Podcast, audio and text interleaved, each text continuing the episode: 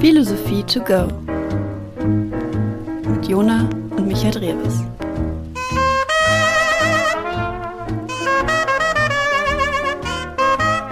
Viel Spaß.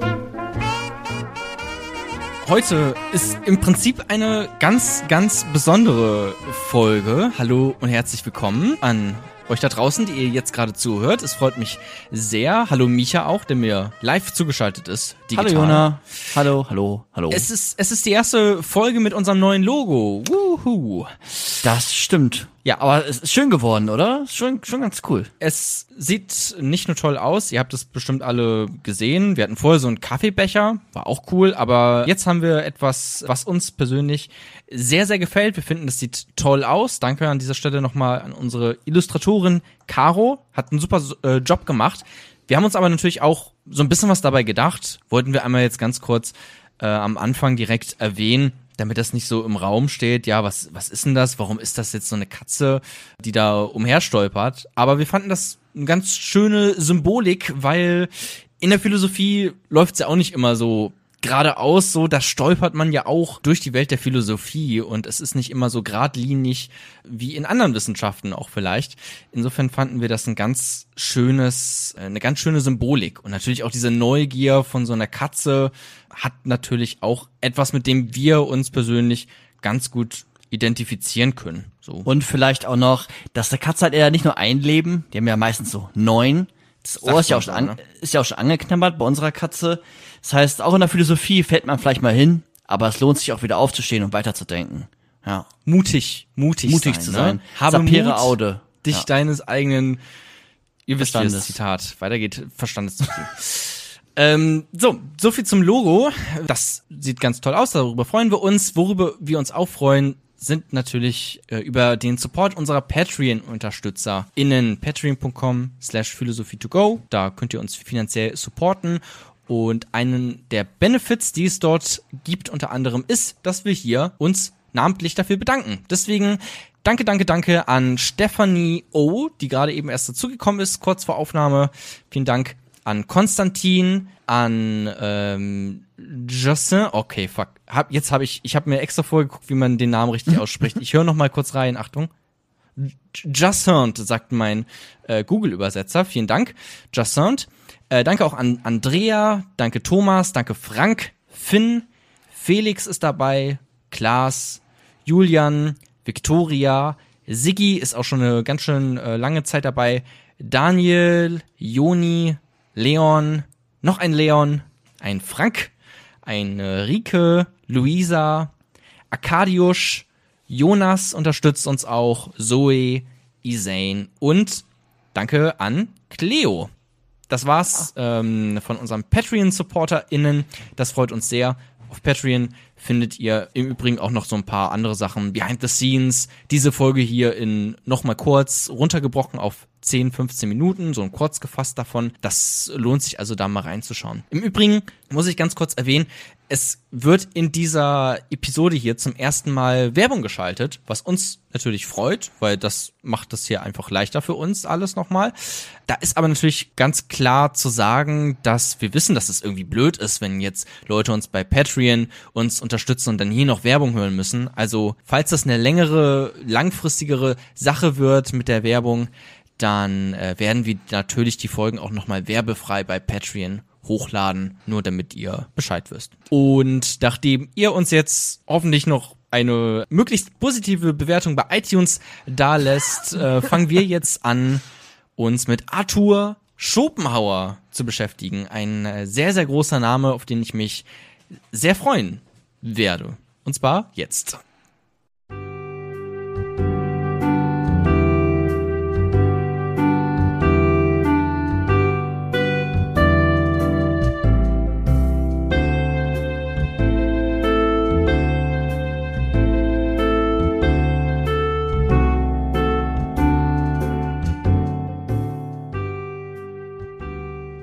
Kapitel 1 Die Welt als Wille und Vorstellung. So, Jona, wir haben es geschafft. Wir sind in der Folge angelangt. Und ihr auch, ZuhörerInnen. Endlich. Ähm, ja, ja, es, es dauert manchmal vielleicht so ein bisschen, um, um starten zu können, aber es lohnt sich ja unfassbar.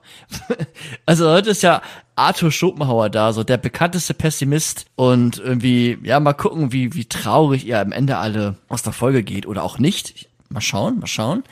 Also das mit dem Pessimismus habe ich gehört, äh, weil ich Ja. jetzt kurz vorher mir ein, zwei Artikel durchgelesen habe, aber vorher wusste ich nicht mal ehrlich gesagt, dass er ein Pessimist ist. Also Ach so. ich habe den Namen gehört, Arthur Schopenhauer, klar, so das hat man schon mal irgendwie aufgeschnappt irgendwo, aber inhaltlich bin ich da jetzt noch gar nicht so auf dem Stand, richtig, deswegen freue ich mich jetzt heute etwas lernen zu können, hoffentlich. Genau. Und Pessimismus klingt aber schon mal sehr sympathisch. ich glaube auch, dass der, das könnte was für dich sein. Ich glaube wirklich, dass das, das ist was. Es könnte ein Match. Es wird ein Match, glaube ich. Mal gucken. Ähm, sei doch nicht. Wie in jeder. Folge oder Ich ein swipe eh einfach immer nach rechts, ich bin ganz ehrlich. Ah, ja, okay. Ähm, gut.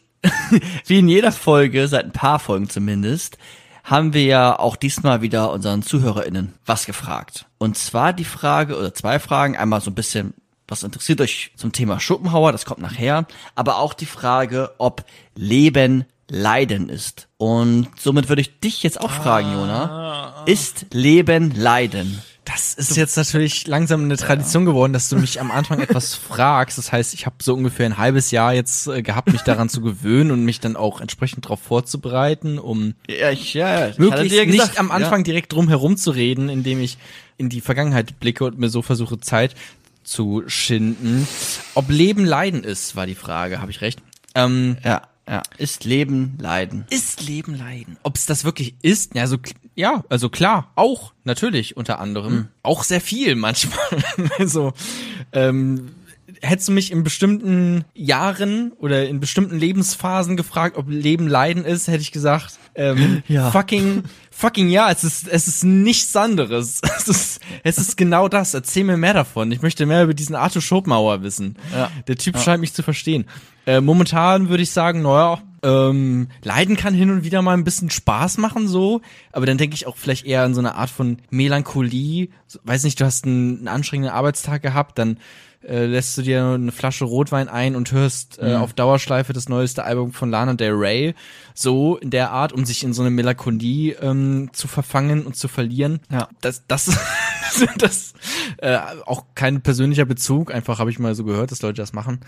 Aber ja, ich würde schon sagen, dass Leid ein großer Teil vom Leben sein kann. Das ist jetzt aber nicht das, was es definiert. So, das klingt ja sehr absolut, wie das jetzt formuliert ist. Da würde ich jetzt mal direkt, ähm, auch wenn ich Pessimismus irgendwie immer ein bisschen ästhetisch finde, ne, was vielleicht auch problematisch ist, diese Ästhetisierung von Pessimismus und Traurigkeit und so. Aber da muss ich vielleicht auch ein bisschen jetzt hier diese, die optimistische Schiene direkt mal hochhalten und sagen, dass Leben natürlich nicht nur Leiden ist, sondern auch ganz, ganz viele schöne Momente einfach hervorbringen kann. Genau. Wir, wir schauen mal, was äh, Arthur Schopenhauer nachher dazu sagt. Wie in vielen Folgen kann es am Ende dabei rauskommen, dass du deine Meinung änderst. Ich mal hoffe. Schauen. Das ist ja immer das Schönste eigentlich, ne? Ja. mal gucken, ob es bei der Folge auch das Schönste ist, wenn das Thema Leiden ist. Für Arthur Schopenhauer ist das Leben Leiden und das ist auch so ein bisschen meine Sicht oder mein Blickwinkel, den ich gewählt habe. Man kann wie bei jedem Philosophen oder bei jeder Philosophin unheimlich viel sagen. Und ich habe so ein bisschen so eine existenzialistische Sicht auf Arthur Schopenhauer gewählt. Also es geht gar nicht so viel um seine Erkenntnistheorie. So, die hat auch einen gewissen Standpunkt gleich und ist auch von Relevanz. Aber der Schwerpunkt liegt tatsächlich auf, auf die Welt als Wille und den, der einhergehenden Leid und den Leidenschaften und dem Mitleid. Okay, es, es muss jetzt keine Angst haben, das erklärst du ja alles gleich ganz langsam und entspannt. Genau. Ne? Aus Sachen wie Existenzialismus und sowas können wir dann auch nochmal zusammenfassen, irgendwie kurz. Ähm, das Ja. ist ja alles, das ist hier ein Podcast für so Noobs wie mich. Genau, also es geht, ich kann auch jetzt schon sagen, es geht halt tatsächlich einfach um unser Leben. Es wird gar, es soll gar nicht so abstrakt sein, sondern es geht um deine Existenz, um dein Leben, um dein Sein, um dein Dasein. Das war mir wichtig ähm, für den Podcast, weil ich glaube, da kann man auch bei Schopenhauer einiges rausnehmen. Jetzt haben wir die ZuhörerInnen gefragt und so ganz kurz, was sagt unsere Community, ist Leben Leiden? Sagen viele ja, so, es, es wurde oft einfach ja gesagt. Es wurde aber gleichzeitig oft auch nein gesagt. Das heißt, es war so ein bisschen, ja, fast schon. War das eine, 50-50. war das eine Ja-Nein-Abstimmung? Nein, nee, nee, das war einfach nur tatsächlich, die haben einfach nur ja oder nein geschrieben. Die haben einfach nur Ja und Nein geschrieben? Ja, manche schon, ja. Einige. Ja, ich habe dann, manch, ich hab dann auch manchmal gefragt, warum ja oder nein. Das ist ja traurig. Wenn Ja. du quasi nochmal nachfragen musst. Ja, Leute, warum denn? Was ist denn da los? Ja, Aber, aber okay, aber danke, dass ihr uns, also trotzdem danke, dass ihr uns geschrieben habt. es ist, da kann man noch echt ganz, ganz, ganz viele äh, schlaue Sachen. Jetzt trotzdem mal so einen kleinen, einfach so einen kleinen Überblick zu schaffen, wenn man Menschen fragt, ist Leben Leiden? Ja. Haben auch einige gesagt, zum Beispiel, ähm, Leben ist das, was du fühlst. Also entweder hast du gerade Freude oder du hast gerade Leid. Das, was du gerade fühlst, das ist Leben. Oder es ist gerade wichtig, den Umgang mit Leid und Freude zu finden und nicht so etwas Absolutes, was du auch gerade schon gesagt hast. Das Leben ist Leid, da ist der Umgang dann wichtig mit dem Ganzen. Andere haben auch gesagt, es kommt drauf an, wo man im Leben steht. Das hast du ja auch ein bisschen eben angedeutet. Und das sind so exemplarische Darstellungen von unseren Zuhörer oder von unserer Zuhörerschaft. Ja, das klingt ja Also, schlau. äh, Ja, genau, es ist so ein bisschen ausgeglichen. Also Leben ist irgendwie Leiden und ich glaube, jeder hat auch schon mal gelitten, aber vielleicht ja auch nicht nur. Und jetzt gucken wir mal so ein bisschen, was denn Arthur Schopenhauer dazu gesagt hat. Arthur Schopenhauer ist 1788 geboren und 1860 verstorben. Also er hat auch zur Zeit von Kant zum Beispiel gelebt oder von, von Goethe. 72 19. Jahre alt geworden? Ja, ich glaube schon. Nee, 80. 80? 72, du hast recht. Okay. Mittlerweile rechne ich direkt mit, wenn du am Anfang die so. Jahreszahlen sagst. Ich Ja. versuche drauf zu achten, aber es fällt mir weiterhin schwer. Ja, ja. Also 72 Jahre ist, ist Arthur Schopenhauer und er steht so in der Tradition von Immanuel Kant. Das war ein großer deutscher Philosoph. Den erklären wir heute auch noch mal so ein bisschen, aber da hat Jona auch unheimlich viel Ahnung. Das kann er auch gleich machen. Dann haben wir äh, in der Tradition auch von, von Platon. Das wird jetzt heute nicht so wichtig und, also nicht ganz so wichtig. Und in einer Tradition von so einer fernöstlichen Philosophie, Buddhismus zum Beispiel. Das sind so Traditionen, wo man Arthur Schopenhauer verorten kann. Gleichzeitig hat er andere Denker, auch Denkerinnen, beeinflusst, zum Beispiel Nietzsche, den hatten wir auch schon mal. Nietzsche, auch ein, ein Philosoph, der sich mit Willen und Macht ganz viel befasst hat. Und Sigmund Freud. Ich glaube, den kennen soweit alle, das unbewusste Triebstrukturen. Psychoanalyse hat der. Psychoanalyse, ganz genau. Also Arthur Schopenhauer auf jeden Fall da einer gewesen, der die beeinflusst hat. Und Arthur Schopenhauer, zu dem könnte man jetzt ganz viel sagen, der ist auch biografisch unheimlich spannend. Also da lohnt es sich wirklich mal, wenn man mal was Spannendes lesen will, ich glaube, da kann man einiges mitnehmen, weil er halt einfach auch so ein bisschen pessimistisch war. Nicht nur, er ist jetzt, er hat auch glückliche Seiten in seinem Leben gehabt, aber ich finde schon, man spürt seine pessimistische Philosophie auch in seinem Leben. Aber wie gesagt, nicht nur. Jetzt kann man noch mal zusätzlich dazu sagen, dass er Arthur Schopenhauer auch äh, Mediziner und Philosoph war, dass Arthur Schopenhauer ein großes Hauptwerk geschrieben hat, was auch heute unter anderem im Mittelpunkt steht. Das ist nämlich die Welt als Vorstellung und also nee, die Welt als Wille und Vorstellung, sorry. Und besonders bekannt ist er geworden, das hat er nämlich erst am Ende seines Lebens Bekanntheit gewonnen, ist er durch seine Aphorismen zur Lebensweisheit. Das ist jetzt, also da geht's darum, ähm, ja, so kluge Sprüche zur Lebensweisheit. Okay. Ähm, ich da, gerade fragen, was Aphorismen sind. ja, es, Aphorismen sind quasi ein Gedanke, also einmal ein Gedanke ist ein Aphorismus, es geht immer um ein Gedanke. Ah, okay. Okay. Ja, ja. Reim, reim, reimen sich die Gedanken? Nee. Zufälligerweise? Nee, nee, Okay, so hätte ich Nee. mir das jetzt vorgestellt. nee, tun, tun sie tatsächlich nicht. Dann ist noch zu sagen, dass sein Also im Prinzip, warte mal, ein bisschen wie ein Twitter-Account dann, oder nicht? So ein Gedanke oder ist, also sind das so ein kurzen, kurze Gedanken dann oder? Ja, also, ja. Weil im Buch kann ja auch ein Gedanke sein, ein ganzes Buch irgendwie. Ja, genau, das ist mir jetzt das Problem. Also die Welt als Wille und Vorstellung, das Buch ist dick, das ist für ihn auch ein Gedanke. Das sagt er auch ganz am Anfang. Also auch ein Aphorisma. Ja, das, das sagt er, glaube ich, nicht so explizit, aber eigentlich schon, ja. Aber zum Beispiel Nietzsche hat ganz viele Aphorismen auch geschrieben, das sind Twitters. Also die kannst du alle auf Twitter raushauen. Ich habe die auch alle hier liegen. Wenn du mal ein paar Tweets brauchst, Ah ja, okay, cool. dann, dann schick doch mal rüber später. ja gut, dann, dann wird das rübergehauen. Ähm, jetzt kann man noch sagen, er ist Pessimist, weil er kein Optimist ist. Und zu seiner Zeit hat der Philosoph Hegel gelebt. Und das war so der typische Gegner von Arthur Schopenhauer. Und Hegel war ein Philosoph, ganz vereinfacht gesagt, bei denen es darum geht, dass die Welt sich entwickelt. Und man kann das jetzt so auslegen, Hegel, Dieser Hegel- Weltgeist, ne? Genau, dass der Weltgeist und dass die Welt besser wird. Ja. Das muss, muss man nicht notwendig aus Hegel rauslesen. Ne? Das ist dann ein bisschen komplizierter, dann hört euch die Hegel-Folge an. Aber erstmal so grundsätzlich ist es für Arthur Schopenhauer nicht so, dass die Welt besser wird. Und deswegen ist er quasi ein Gegner dieses Optimismus. Und deswegen kann man ihn so diesen Pessimismus als Gegenpart da dann zuspielen oder ihn zuschreiben. Die haben auch zur gleichen Zeit gelebt, oder? Die haben zur gleichen Zeit gelebt, die haben auch zur gleichen Zeit an der Uni gearbeitet und ähm, ja, also Arthur Schopenhauer hat ihn auch gut beleidigt als Aftermensch oder so, keine Ahnung, irgendwie. als, als Aftermensch.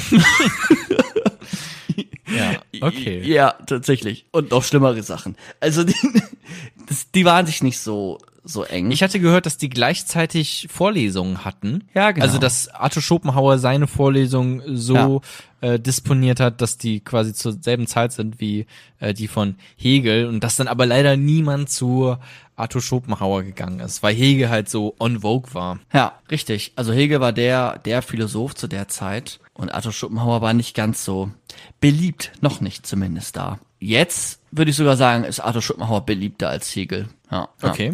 Es, ja, das ist auf jeden Fall also ein hohe, hohen Beliebtheitsgrad. Arthur Schopenhauer ist auch Frauenhasser. Muss man einfach erwähnen. Also das könnte man jetzt bei allen Männern, die wir leider in unseren Folgen, wir hatten ja doch nicht so die große Frauen äh, aber da sind auch schon welche in Arbeit. Aber bei den anderen, die waren auch oft irgendwie typischer 19. 19. Jahrhundert Mann. Also bestückt von Klischees, aber Arthur Schopenhauer hat da nochmal vielleicht ein leicht anderes Kaliber als Okay.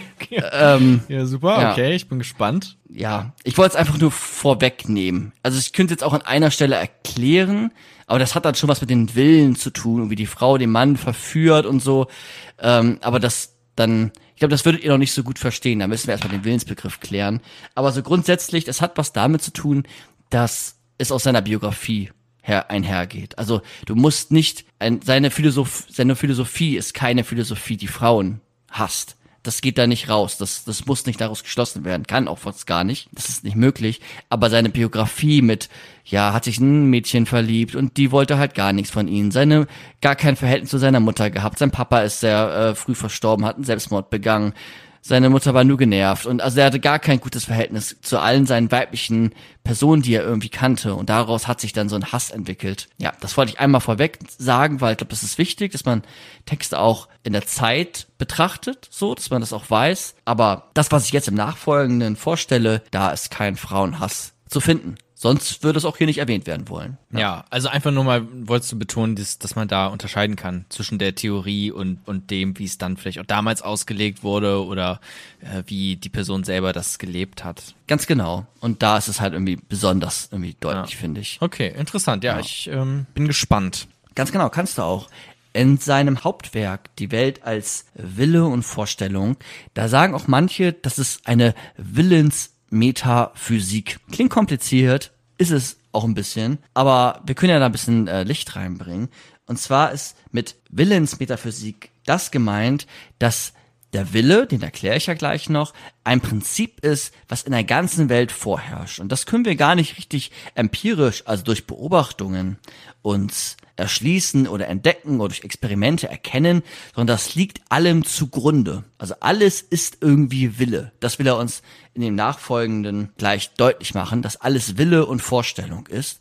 Und das ist so seine Willensmetaphysik, also über die Physik, über die empirischen Gegebenheiten hinaus. Das ist das, was allem zugrunde liegt. Das ist das, was alles zusammenhält. Ja. Okay, klingt jetzt erstmal Doch komplizierter als ge ja sehr abstrakt auf jeden Fall. Ja, ja, äh, ja, sehr wischiwaschi, sehr schwammig. Ich hoffe, dass du es gleich ausführen wirst. Ja, genau. Also es wird auf jeden Fall weniger wischi, wischiwaschi werden. Jetzt geht's so richtig los. Jetzt musst du dich quasi anstrengen, oder? Der Ja. Wein muss, muss schon gekippt worden sein. Die Welt als, Okay. Als Wille und, die Welt als Wille und Vorstellung ist jetzt sein Hauptwerk. Und wir würden jetzt damit anfangen, dass wir uns angucken, was meint Schopenhauer eigentlich, wenn er von Vorstellung spricht.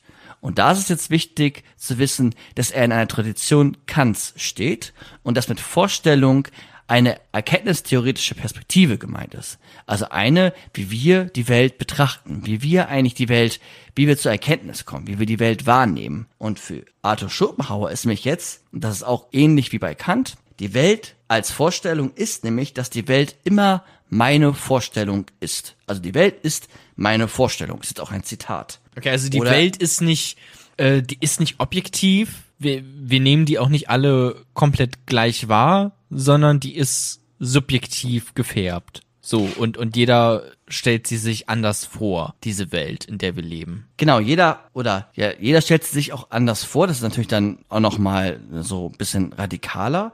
Aber grundsätzlich ist es so, dass die Objekte in der Welt, also alles, die das Glas Wein, was jetzt vor mir steht, der PC-Bildschirm, du als Mensch, wenn du jetzt vor mir stehen würdest, sind immer durch das Subjekt bedingt. Also das, was du gerade schon gesagt hast, wir schauen uns die Welt an mit unserem Verstand und filtern dann darin die Welt. Also die Welt wird durch den Verstand gefiltert. Wie so eine Brille. Hätten wir eine grüne Brille auf, dann würden wir die Welt immer grün sehen. Aber wir haben ja jetzt keine grüne Brille auf, sondern unsere Verstand und unsere Vernunft. Und Verstand ist ganz einfach gesagt einfach unsere Wahrnehmung und mit der gucken wir uns die Welt an. Und die wird immer schon gefiltert. Wir haben keinen direkten Zugang, das ist jetzt Kant, wir haben keinen direkten Zugang zur Welt, sondern die Welt ist so zweigeteilt. Wir ne- haben nämlich die nominale Welt und die phänomenale Welt. Phänomenale Welt ist das von Phänomen, das ist immer das, was in uns quasi erscheint. Also wenn ich den Baum angucke,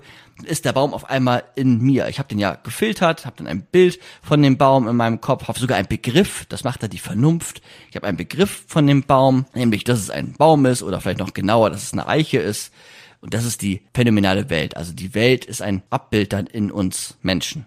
Und die nominale Welt, das ist dann die Welt an sich, das sogenannte Ding an sich. Da haben wir gar keinen Zugriff drauf, weil immer wenn wir uns die Welt angucken, naja, dann müssen wir das ja notwendigerweise durch unsere Sinnesorgane, durch unseren Verstand und dann ist die Welt immer schon gefärbt. Ja. Soweit bist du noch dabei? Ja, ne? Das, das kennst du ja auch schon so ein Ja, bisschen. also es, es gibt diese, diese Welt an sich irgendwo da draußen, die, die Mhm. wir jetzt auch irgendwie einfach, wenn man jetzt nicht drüber nachdenkt, einfach denkt, okay, ja, das ist halt einfach, weiß nicht, der PC, der hier vor mir ist, das ist halt der eine, das ist halt dieser PC, so, aber das ist halt nicht einfach nur dieser PC, sondern das ist auch der PC, so wie ich ihn in dieser phänomenalen Welt dann, wie Kant es beschreibt, wie ich den wahrnehme. So, oder ich nehme ihn wahr und deswegen ist es, oder, oder das beschreibt dann diese phänomenale Welt, richtig? Mhm, ganz genau. Ja. Genau. Aber es gibt halt auch etwas außerhalb von dem, wie ich es irgendwie wahrnehme, ist da draußen trotzdem auch ähm, das Ding an sich, würde Kant dann, glaube ich, dazu sagen. Also Ja. der, der PC, unabhängig davon, ähm, wie ich ihn jetzt gerade wahrnehme. Okay, und das Absolut. hat, das hat Arthur Schopenhauer im Prinzip jetzt erstmal so einfach übernommen von Kant und hat das ähm, Vorstellung genannt. Genau, er hat jetzt gesagt, also Objekte sind immer gegeben oder durch das Subjekt bedingt. Das ist das, was du gerade auch gesagt hast. Das ist ein bisschen komplizierter ausgedrückt. Wo Arthur Schopenhauer oder Arthur Schopenhauer sagt, alles, also die Welt ist immer notwendigerweise Vorstellung in uns. Doch, Hm? Ja, weil, weil, wir, weil wir es ja sind, die die Welt irgendwie wahrnehmen. genau. Wir können es es ja nicht nur- objektiv wahrnehmen, so. Ja, und dieses Verhältnis ist immer gegeben. Also es ist immer Vorstellung in uns. Es gibt die Welt vielleicht da draußen, aber wir können nur etwas darüber sagen, wenn wir uns auch uns bedienen. Also ist sie immer Vorstellung. Ja. Wir können gar nicht das gar nicht richtig trennen. Weil er sagt jetzt, klar gibt es dieses Ding an sich, so die Welt, vielleicht wo wir keinen direkten Zugriff drauf haben, doch für ihn er meint, er- kann das gar nicht getrennt betrachten, weil wir immer auf die Welt, wenn wir auf die Welt gucken, die Welt als Vorstellung wahrnehmen. Und für ihn ist dieses Ding an sich, also das, jetzt ist das, jetzt, jetzt kommt Schopenhauer quasi ins Spiel. Okay. Nämlich das Ding an sich ist das, was, naja, was alles irgendwie zusammenhält. Das ist nämlich der Wille. Auf den Willen kommen wir nachher jetzt noch. Da muss ich jetzt so eine kleine Brücke erstmal schlagen weiter. Aber er hat nicht diese starre Trennung von nominaler und phänomenaler Welt, sondern für ihn ist alles Vorstellung und diese Vorstellung beinhaltet auch diesen Willen. Er will gar nicht diese starke Trennung haben der zwei Welten, sondern es ist für ihn eine Welt, eine Wirklichkeit in uns und wir haben in einer gewissen Form und einer gewissen Weise einen Zugang, und den erklärt er gleich auch noch, zu dem Kern aller Dinge. Und das ist nämlich der Wille. Okay, also er geht auch davon aus, dass, dass so wie Kant das gesagt hat, diese phänomenale Welt, wir, wir nehmen das alles wahr, so, und das sind alles Ja. unsere Vorstellungen, wie wir das wahrnehmen. Aber Ja. dieses Ding an sich, dieses wie etwas eigentlich ist, unabhängig von uns und wie wir etwas sehen, äh, unabhängig davon, mit was für einer Brille wir darauf gucken, äh, dieses Ding an sich, hat Kant dazu gesagt, da sagt, Ja. sagt er, dass das ist alles Wille. Ja, ja, nicht alles. Also das Ding an sich, es ist, es ist, ja, das Ding ist, wir haben quasi Subjekt Ja, sag mir, was Objekt. das Ding ist. Wir haben quasi Subjekt und Objekt. Also du als jemanden, der die Welt wahrnimmst. Du guckst dir ein gewisses Objekt an, das ist das Objekt. Und du bist selbst ein Subjekt. Äh, ja. Ne? Ne, das könnte man jetzt ja auch sagen. Das Subjekt ist quasi die eine Welt und das Objekt ist das Ding an sich. Ne? Phänomenale, nominale Welt. Und für Arthur Schopenhauer ist es jetzt so, dass Subjekt und Objekt sich natürlich unterscheiden, aber gleichzeitig miteinander verbunden sind und deswegen eins sind, weil wir alle diesen Willen in uns haben. Aber Okay. Okay. ja, ja, ja, ja, das, es wird gleich noch deutlicher.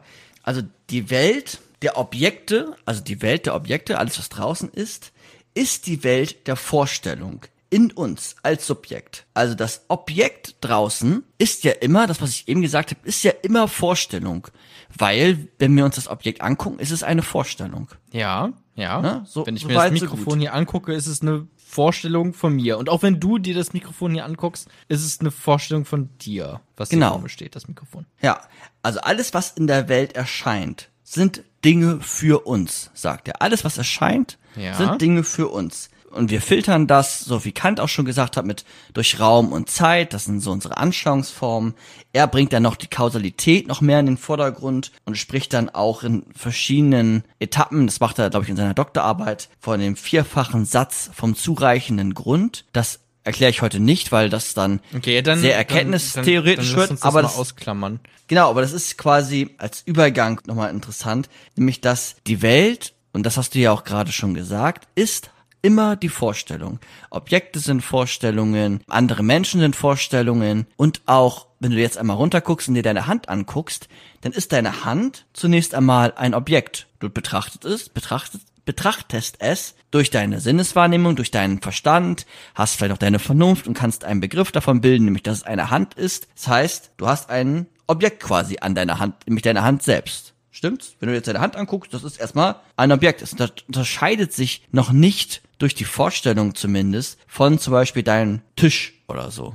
Es ist erstmal ein, ein Objekt. Ja, ja, kommt jetzt natürlich drauf an, was man mit Objekt genau meint, aber es ist auf jeden Fall eine Sache, die ich mir, die ich erfahre in irgendeiner Art und Weise und mit deswegen vorstelle, wie Arthur Schopenhauer dann sagen würde. Genau. Das ist auch erstmal, das ist erstmal so, dass, dass, dass der Kern, dass die Welt Vorstellung ist. Und jetzt Und der Körper wir, anscheinend dann auch. Scheint ja Genau, wichtig jetzt zu haben, sein. ja, das ist so ein, also das fand ich ganz interessant, weil jetzt haben wir einmal das Ding an sich, nämlich die Objekte außen, die sind ja immer noch Ding an sich. Okay, also das, Also- das, da geht Schopenhauer auch noch mit, ne? Dass es noch Genau. irgendwo da draußen auch unabhängig von uns eine Welt gibt. Genau, wir sind nur mit der verbunden, das ist der Wille, der, auf den ich nachher noch komme. Aber Okay. klar, es gibt, es gibt diese Dinge an sich, nur wenn wir immer von denen sprechen, müssen wir ja davon sprechen als Vorstellung. Deswegen ist der Aspekt der Vorstellung viel zentraler als das, dass da draußen eine Realität oder eine Wirklichkeit ist. Also wir müssen, wir haben ja immer diese Vorstellung schon davon.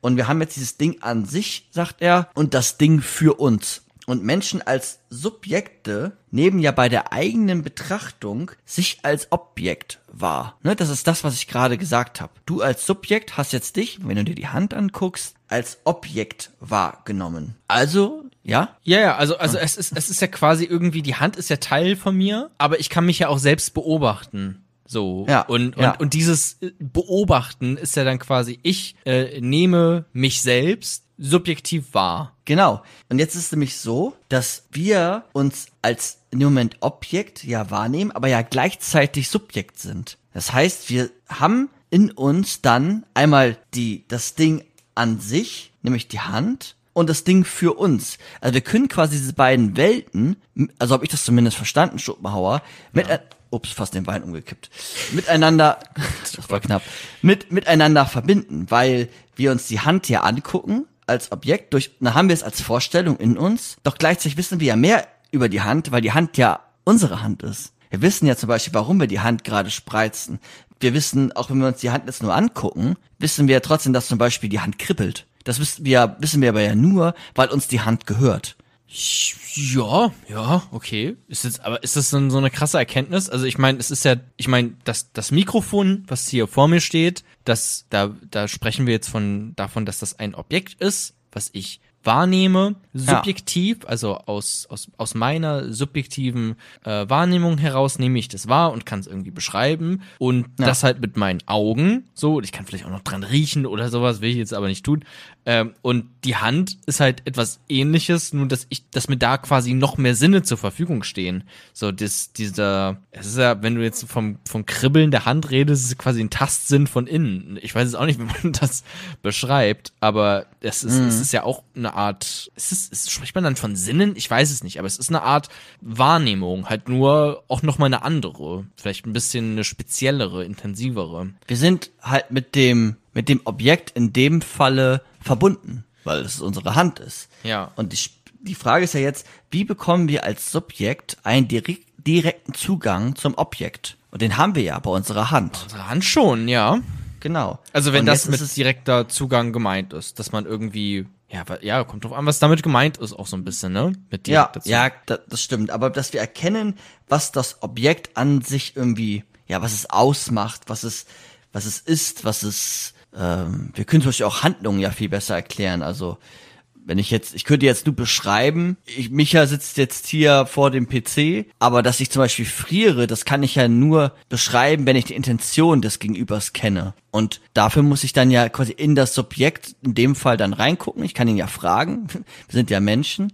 Aber für Arthur Schopenhauer versucht er ja jetzt ein Prinzip zu finden, was alle Objekte gemein haben und wir dadurch ein Zugang zu den Objekten bekommen. Und das ist nämlich dieser Wille. Also was, was sowohl dieses Mikrofon, das vor mir ist, ja. äh, besitzt, als auch meine Hand beispielsweise, was ja ein Teil von mir ja. ist. Ja, ja, ja. Als auch ein anderer Mensch. Ganz genau. Oder ein anderes also Tier. Ja.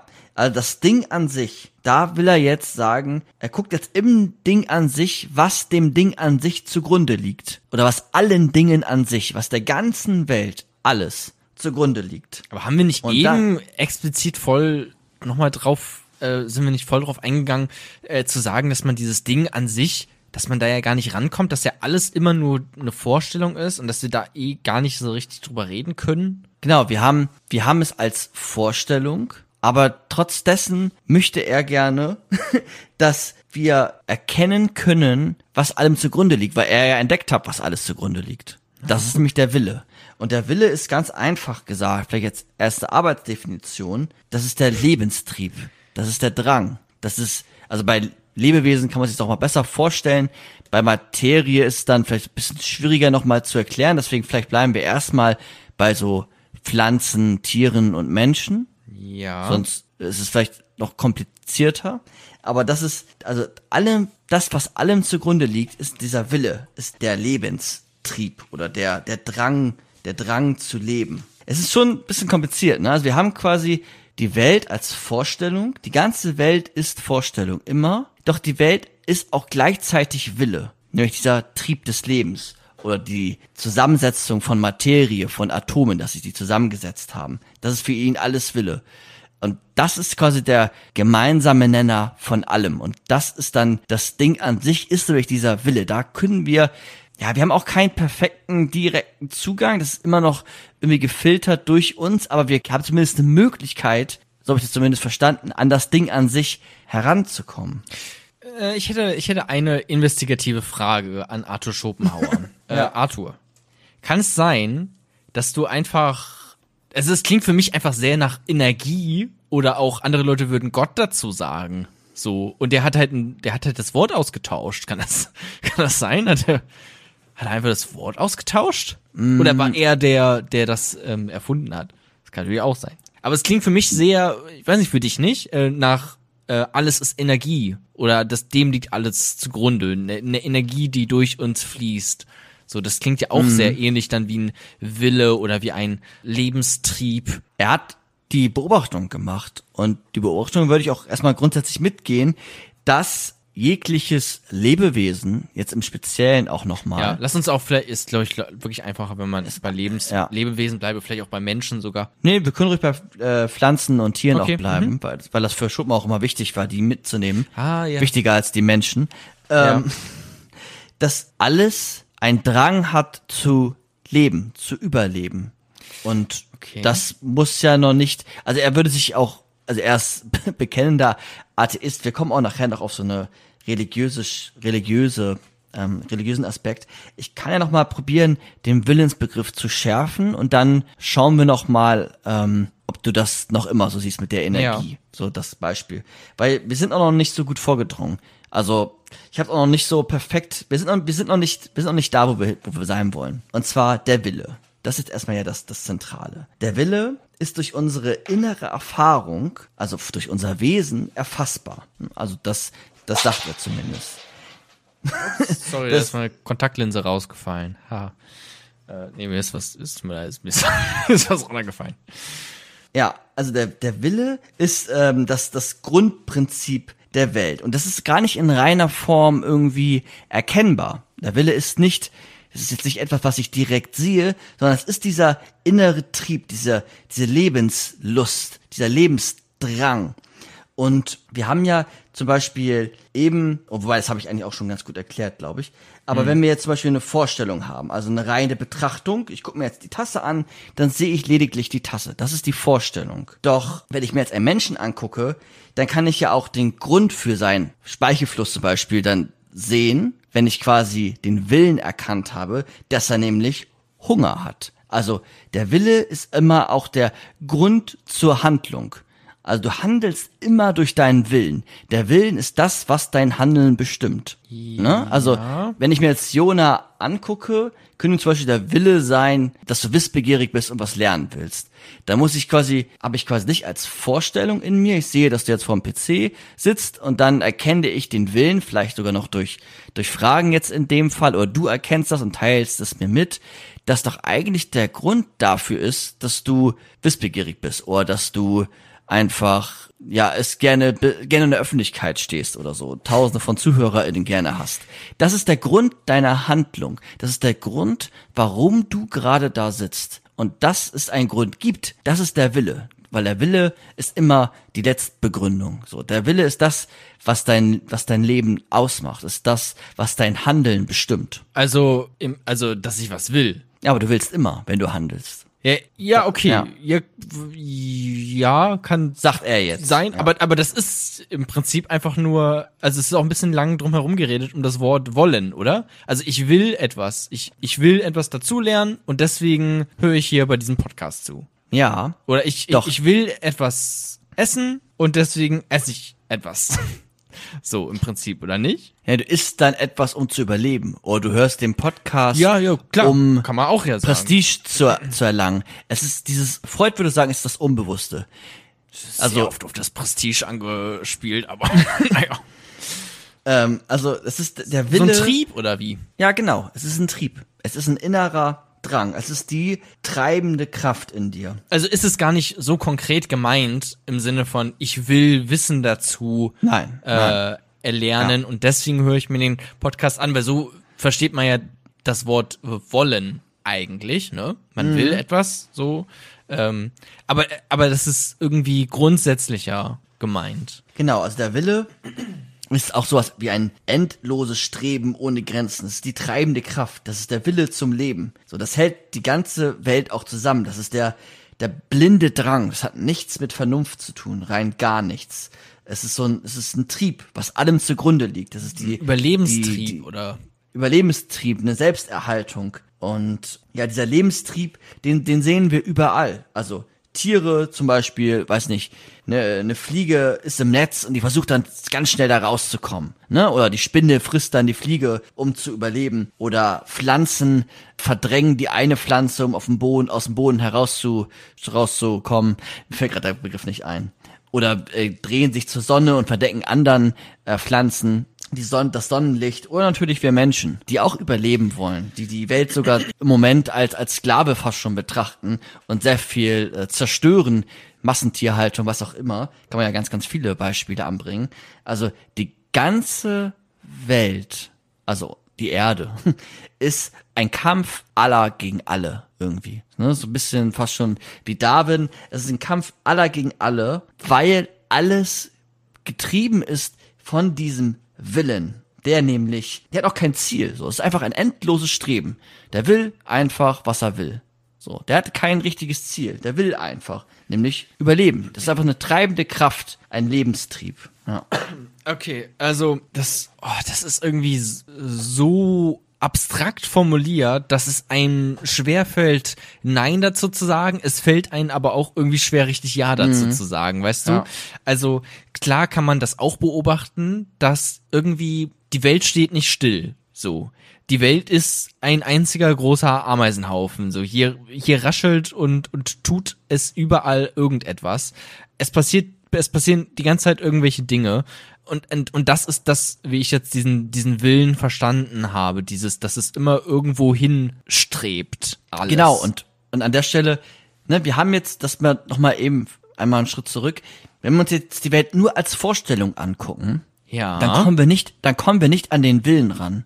Also an den Gründen quasi, warum der das so macht. Wenn wir uns jetzt nur die Pflanze angucken oder nur das Tier, dann erfassen wir den Willen noch nicht. Aber wenn wir den Willen erfassen, dann kommen wir diesem Ding an sich näher, nämlich dem tatsächlichen, das, was, was, was alles ausmacht. Deswegen will er das gar nicht so krass trennen, sondern wir sind irgendwie, wir sind alle miteinander verbunden. Ich kann Jona dich nur als Vorstellung in mir haben, aber wie mehr ich an deinen Willen herankomme, desto mehr komme ich eigentlich an das Ding an sich, nämlich an Jona tatsächlich heran. Okay. Weil dann erfahre ich, ja. nämlich, dass der, dass alle deine Gründe bedingt sind durch den Willen und dann muss ich nur noch den Willen versuchen also bestmöglich zu erkennen, vielleicht durch Psychoanalyse, keine Ahnung, das hat er jetzt nicht gesagt. Und ähm, dann komme ich quasi das Ding Jona einfach viel dichter, als wenn ich ihn nur durch meine Vorstellung betrachte. Also weniger extern, sondern mehr dieses interne. Okay, ja, Jesus Christ. Ähm, das ist, das ist,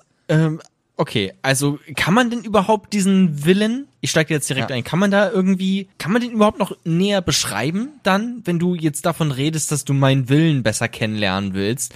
Ähm, aber das klingt immer ein bisschen so, als hätte Arthur da irgendwie gemerkt, okay, hier ist alles gerade irgendwie in Bewegung und das ist jetzt eine Beobachtung von mir, eine clevere und das nenne ich jetzt Wille, weil das ist scheinbar etwas, was, wenn ich das überall beobachten kann, was ja dann Teil von diesem, äh, von der Welt einfach sein muss und dann ja auch von dem, die, den Dingen an sich. Aber kann, kann ich das dann noch überhaupt irgendwie mehr beschreiben als einfach nur es ist das, wie er es jetzt genannt hat, Wille? Äh, es ist der Versuch der inneren Erfahrung, diese zu beschreiben. Es ist der Versuch zu beschreiben, wie es ist, eine Fledermaus zu sein. Vielleicht. So habe ich mir es erklärt. Es ist der Versuch zu beschreiben, wie es ist, ein Jonah zu sein. Es ist der Versuch zu beschreiben, wie es ist, eine Ameise zu sein.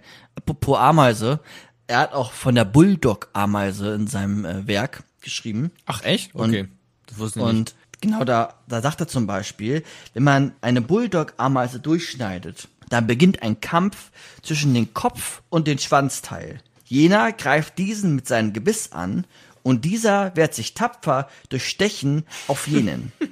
und das ist ein Kampf bis zum, also das ist ein Kampf äh, bis zum Tode. Also er ist Arthur Schopenhauer jetzt draußen rumgelaufen und hat irgendwelche Ameisen durchgeschnitten? Sag mal ist, das, ist das jetzt die Moral, die wir mitnehmen aus dieser Podcast-Folge? Äh, die, die Moral ist. Ist das Philosophie? Das, ist das, was wirklich Philosophie ist, Micha?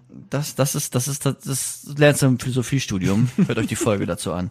Ähm, aber daran sieht man nochmal, dass alles Kampf ist. Der eine will überleben, der andere will, will überleben. Und es hat ja sogar auch was mit Elend irgendwie dann zu tun, ne? Wenn die dann gegeneinander kämpfen, wenn man das von außen bewerten möchte, ähm, finde ich, kann man das schon so sehen also die Vorstellung nochmal ist der Blick auf uns, gefiltert durch unsere Wahrnehmung, durch unseren Verstand, durch unsere Vernunft. Ja. Und der Wille ist das Gucken in uns. Ist dieser, dieser blinde Drang. Und ja, ich würde dir da recht geben, wenn du jetzt den Willen von Tieren anguckst, dann, wie willst du da noch mehr rausbekommen, ne? Die wollen halt überleben, so. Aber es geht auch dann nachher noch weiter, dass du auch den einen Willen zum Beispiel zusprichst, dass du erkennst, dass wir alle einen Willen haben, dass die leben wollen, dass die vielleicht auch leiden, wenn sie nicht leben. Und dann hast du schon mal eine ganz andere Bewertung zum Beispiel zu Tieren, nämlich dass du den Leid zusprichst. Das machen ja manche hier äh, immer noch nicht. Manche hier. also Okay, ich weniger als du. Äh, oder mehr. Nee, warte, was hast du gefragt? Egal. ähm, okay, Ja. aber, aber, aber diese ein, dieses eine Wort Wille beschreibt ja noch nicht all mein Wollen. Das würde ich jetzt noch mal ganz kurz an. Es ist halt der Grund deines, deiner, deines Der Wollens. Grund der Gründe? Ist das so das, Das ganz, der- ganz, ganz, ganz, ganz Ja. Grundlegendste? Also ganz einfach ausgedrückt, du hast keinen freien Willen, sondern der Wille entscheidet, was du willst. Okay, okay, na, der, ja, hat, hat Arthur das so gesagt? Arthur hat gesagt, der Mensch handelt, das kommt eigentlich erst viel später, aber vielleicht passt es ja. Der Mensch handelt nicht, indem er erkennt und dann will, sondern indem er erkennt, was er will. Soll ich nochmal? Ja. Der Mensch handelt, der Mensch, Jona, handelt nicht, indem du erkennst und dann willst.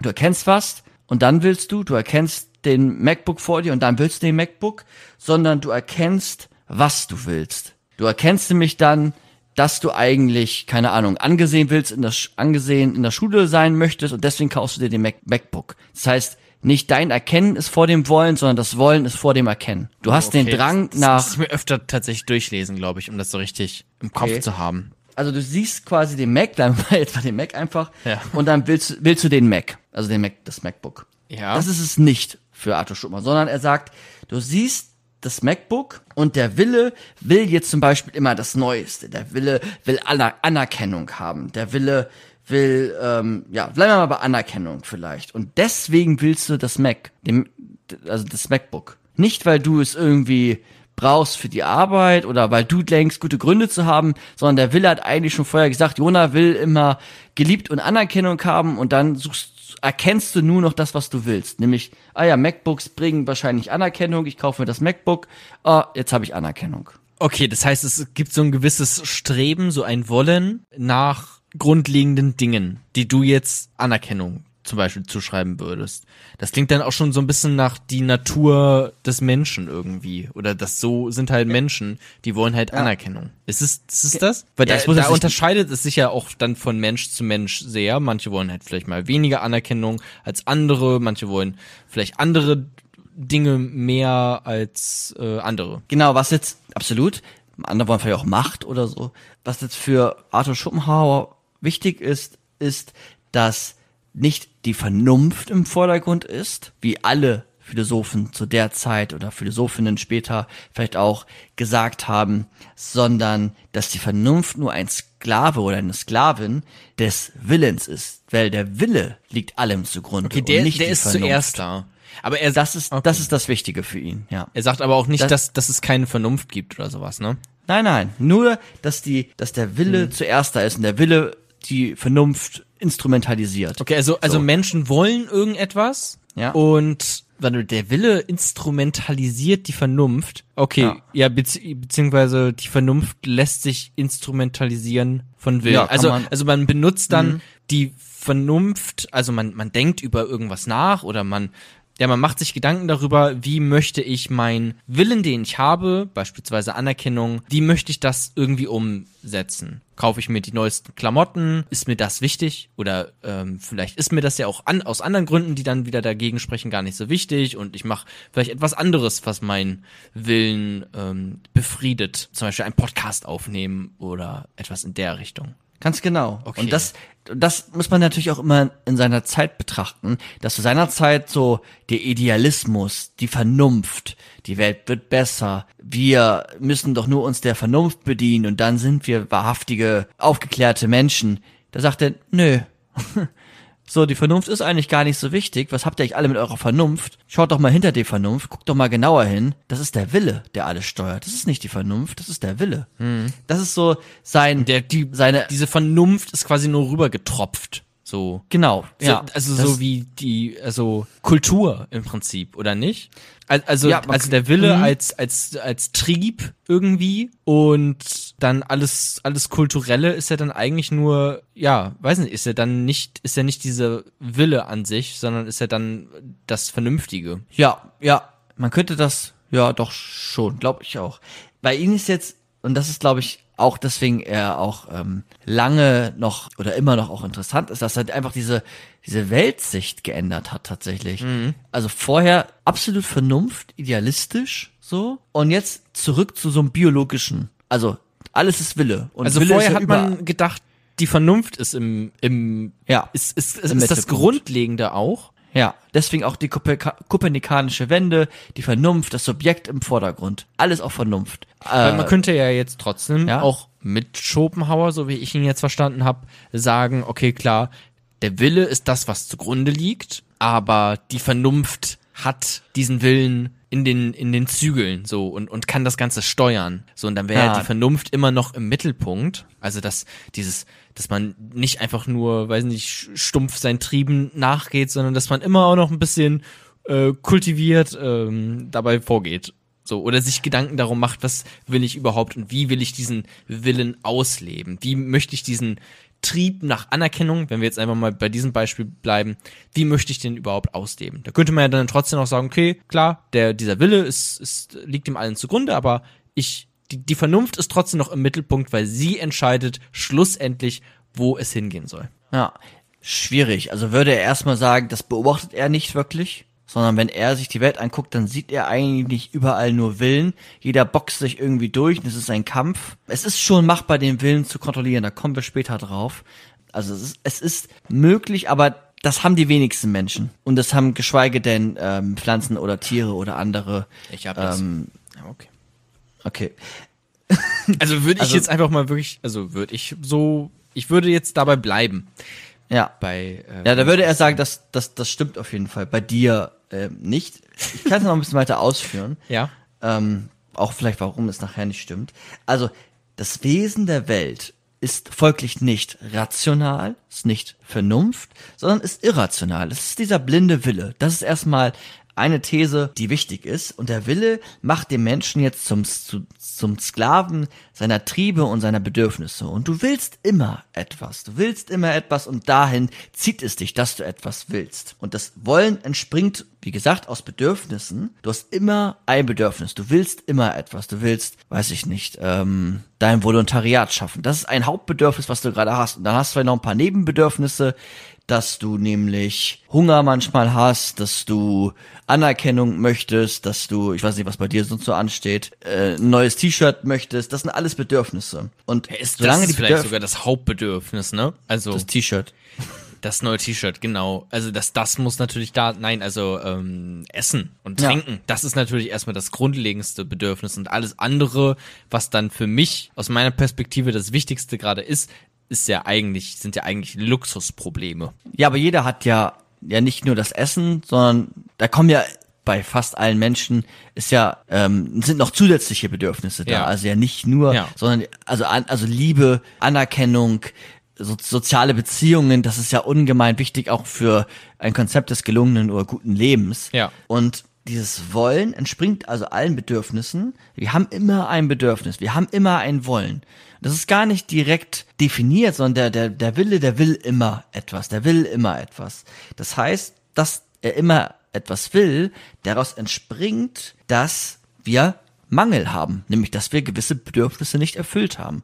Und da wir Mangel haben, demzufolge leiden wir. Das ist so seine Konklusion Deswegen, daraus, seine das, das. Leben ist Leiden. Ja, das wird jetzt noch weiter ausgeführt, aber genau, das Leben ist Leiden. Also, du erfüllst vielleicht ein Bedürfnis, zum Beispiel auch. Keine Ahnung, Pizza. Du hast jetzt Pizza gegessen, aber jetzt hast du vielleicht auch zehn andere Bedürfnisse nicht erfüllt, weil du vielleicht auch heute Hunger auf Eis hattest oder auf Spaghetti. Und dann bist du, vielleicht- hast du vielleicht dich kurz, hast du den Willen kurz einmal gestillt und dann willst du schon wieder das nächste oder dann willst du das nächste. Und der, der, der Wille ist gar nicht richtig fassbar. Und- Oder du merkst auch, dass du, wenn du Sachen machst, dass immer etwas nicht gemacht wird. Und das führt dann auch wieder zu Leiden. Du hast dich für den Beruf entschieden und nicht für andere Berufe. Zum Beispiel. Ja. Ähm, also zu jedem Wunsch kommen quasi zehn neue Wünsche hinzu. Und das sind immer wiederkehrende Bedürfnisse. Dieser Wille ist einfach ein innerer Drang. Du willst immer irgendetwas. Das sind alles diese ganzen Willensakte, ne? Macht, Glück, Geld, Hunger, Zufriedenheit, Sex, Drogen, keine Ahnung, Wohlbefinden, einfach alles. Und weil du immer etwas willst, und an der Stelle finde ich auch Schopenhauer noch immer am interessantesten, deswegen meinte ich vorhin vor einer Stunde existenzialistisch, also es geht um die Existenz, dass das Leben Leiden ist, weil du immer etwas willst. Nämlich, das hatten wir eben, der Mensch handelt nicht, indem er erkennt und dann will, sondern indem er erkennt, was er will. Und der Wille ist jetzt gerade, also dein wirklicher, dein Wille vom im Sinne des Bewusstseins ist nämlich unfrei, weil er diesen metaphysischen Willen untersteht. Und das, das, das fand ich einfach interessant. Er sagt dann auch weiter, dass wir ja sowieso jetzt noch sogar per Definition Menschen sind, die sogar noch in, diese, in die Zukunft immer gucken. Also wir sind ja nicht mal Tiere zum Beispiel, die einfach einen, einen höheren Gegenwartsbezug immer haben. Jetzt bin ich hungrig, jetzt esse ich was. Und dann bin ich erstmal wieder entspannt, bis ich wieder hungrig bin oder so. Mhm. Und erst wenn der Hunger kommt, dann kommt auch dieses Leid. Sondern wir haben immer nicht erfüllte Wünsche. Er sagte auch, wir haben sowas wie Hauptsorgen. Also so, das gibt immer so eine so eine typische Wochensorge. Ich weiß nicht, was deine Woche, äh, deine Hauptsorge war diese Woche. Oder es gibt Monatssorgen, aber wir haben immer eine große Hauptsorge. Zum Beispiel Twitter. Der letzte, ja, zum Beispiel. Oder bei mir war es die letzten Zeit meine Masterarbeit. Jetzt ist es, dass ich gut in die, in die psychotherapeutische Ausbildung starten kann. Es gibt, also, du hast immer in deinem Leben gewisse Sorgen, die du mit dir rumträgst. Weil du etwas willst. Weil du etwas willst, weil du immer etwas willst. Aber dieses, weil du etwas willst, ist ja kein, es ist kein bewusster Akt, den du jetzt, äh, du kannst dich quasi gar nicht, oder es ist sehr schwer, darauf kommen wir noch, den Ausweg nachher, aber du kannst dich jetzt erstmal gar nicht dagegen wehren, weil der Wille ist dieser blinde Lebensdrang. Du hast da immer etwas. Und wenn es mal so sein sollte, meint er, dass wir alle unsere Sorgen erfüllt haben. Zum Beispiel, als ich meine Masterarbeit abgegeben habe, in dem Moment war erstmal so, boah, Leere, Ruhe. Mhm. Ich so, ja geil, jetzt kann ich mal zocken. Jetzt kann ich mal mich in Ruhe auf den Podcast hier vorbereiten. Und dann merkst du recht schnell auch, oh, jetzt ist es so ruhig, jetzt bin ich irgendwie gelangweilt. Und dann sagt er, wenn man mal, was in der Regel nicht vorkommt, besonders zu seiner Zeit nicht, da wurde sechs Tage, er meinte sechs Tage geschuftet und einen Tag gelangweilt, mhm man hat dann in dem Moment vielleicht keine Sorge, aber dann kommt die Langeweile auf. Und die Langeweile ist dann quasi die Negation, also das Gegenteil von diesem Lebensdrang. Und wenn du zu viel Langeweile hast, also wenn du gar kein, wenn der Wille so, so stark erlischt, weil du dich auch gar nicht mit dich selbst mehr befasst, sondern in so einer kompletten Passivität drin bist, also gar nicht weißt, was du mit dir anfangen willst, dann kann das tatsächlich zu Depressionen, zur, zur Fettleibigkeit bis hin zum Tod führen. Und ähm, also dass dieser Lebens, dass dieser geht Wille einfach weg ist. Genau, der geht verloren, aber durch eine Passivität. Also du bist dann einfach, ja, absolut, du machst nichts Aktives. Wir werden nachher noch einen Weg haben, ich sag immer nachher, es tut mir leid, aber das passt jetzt noch nicht so perfekt, wie wir auch anders da rauskommen können. Aber wenn dieser Lebensdrang so krass erlischt, weil du einfach gar kein, weil du einfach nichts machst und gar nicht weißt, was du machen sollst, dann führt das zur Depression oder zur Fettle Fettleibigkeit. Und das ist halt diese, diese Langeweile, also dieses Nichtstun, dieses unangenehme Gefühl, dieses monotone, passive Dasein. Und diese Beobachtung würden auch moderne PsychologInnen ähm, unterschreiben. Also wenn du nichts tust, wenn du keine Ziele hast, dann geht es dir notwendigerweise sehr schnell schlecht und im Zweifel führt das auch zum Tod. Das sieht man ja auch, wenn irgendwie, weiß nicht, eine 88-jährige Oma immer noch hinterm Herz steht und kochen kann, dann lebt sie auch die nächsten zehn Jahre, kann sie aber irgendwann nicht mehr kochen, dann macht sie nichts mehr, dann wird sie passiv und dann stirbt sie viel schneller, weil sie aus diesem Tun herauskommt. Also sie verliert quasi den Drang zum Leben. Okay, ja, ich glaube, ich konnte soweit folgen. Und dieser Drang zum Leben ist mhm. aber dann auch, was du jetzt am Anfang quasi äh, gesagt hattest, äh, ist, ist dieses Leid dann konstant. Das ist das, was er mit Leid meint. Ne? Ja. Weil ja, das genau. ist ja gar nicht so, wenn man jetzt hört, das Leben ist Leid, dann denkt man direkt eigentlich eher an das Bild der Depression, was du aufgemacht hast, wo ja Genau. eigentlich aber dieser Wille ja gar nicht mehr da ist. So, dass ich mir dann viel, äh, ein, wo ich mir einen viel höheren Leidensdruck ähm, drunter vorstelle, als unter dem Leid, wie er ihn jetzt beschrieben hat, was ja gar nicht unbedingt so schlimm sein muss. Also das ist ja eher so ein, so verstehe ich es jetzt, so ein Anstacheln auch etwas tun zu wollen ähm, und dann tut man es auch so und dann kann das ja auch Spaß machen, diesen Druck zu verspüren, etwas tun zu wollen und das dann zu tun und da drin Erfüllung zu finden. Genau, es ist nicht nur ein tun wollen, sondern sogar ein tun müssen. Aber das Ja. stimmt. Das stimmt. Und deswegen passt es auch nicht so perfekt, wo ich, das habe ich am Anfang ja ganz kurz anklingen lassen. Er ist halt nicht so Pessimist, wie wir uns das jetzt so klassischerweise vorstellen. Sondern natürlich, er hat gerne gegessen zum Beispiel, der hatte auch glückliche Momente. Aber er war sich bewusst, dass der Wille immer etwas will, dass es immer Mangel gibt, sonst würde er nichts wollen. Und das führt dann nämlich immer zu Leid, zu Sorge. Und er Ja, das muss zum man Beispiel- dann angehen, ne? Und dann kann Genau, ja diese, diese Sorge auch einfach recht schnell immer gefüllt sein mit, mit, mit Leben im Prinzip. Genau, bis zur nächsten Sorge. Bis ja. zu ne, ja, also das aber, that's life. aber du hast, genau, du hast immer, ähm, was zu tun. genau, du hast immer Leiden, in dem Sinne. Ja, du hast immer etwas zu tun, du hast immer, der Wille, der will halt immer etwas. Und dass du dich dem bewusst bist, deswegen funktionieren vielleicht auch manche, äh, weiß ich nicht, das Haschen nach Likes oder so, weil du halt immer willst. Du willst zum Beispiel, ich bleib nochmal bei Anerkennung, da gibt's gute Anerkennungstheorien auch. Du willst halt immer Anerkennung. Deswegen guckst du auf dein Handy und ja, ich habe noch ein Like, ich habe noch mehr, ja, ich habe noch eine neue Patreon-Patrone, jetzt bei uns zum Beispiel. Oder oh, heute haben wieder zehn Leute die neue Folge abonniert, keine Ahnung. Und man kann keine das, Folge das, abonnieren. Aber ja. das das ist richtig. Noch nicht. Ähm, aber da, dass man das, ja, dass man das ergreift. Und für ihn ist auch Lust, also der Moment der Lust ist eigentlich nur die Abwesenheit der Unlust. also wenn du mal dann ein gutes Gefühl hast, das ist halt gerade das, das Leid, der Mangel nicht da, aber der, der kommt schon schnell wieder so. Ne? Der, der Wille ist halt da. Und solange du den Willen nicht beherrschst, wird er auch immer etwas wollen. Deswegen sagt er auch, die Biografie ist keine Lebensgeschichte. Ist jetzt kein Zitat, aber ich habe es jetzt so paraphrasiert. Die Biografie ist keine Lebensgeschichte, sondern eine Leidensgeschichte. Und deswegen, Jona, bist du auch mein Leidensgefährte. Guten Tag. Okay. Ähm. aber, aber ist das, was hat er gerade gesagt? Das äh, Leben, nee, was war das mit der Abwesenheit von Leid? Lust ist äh, die momentane Abwesenheit von Unlust.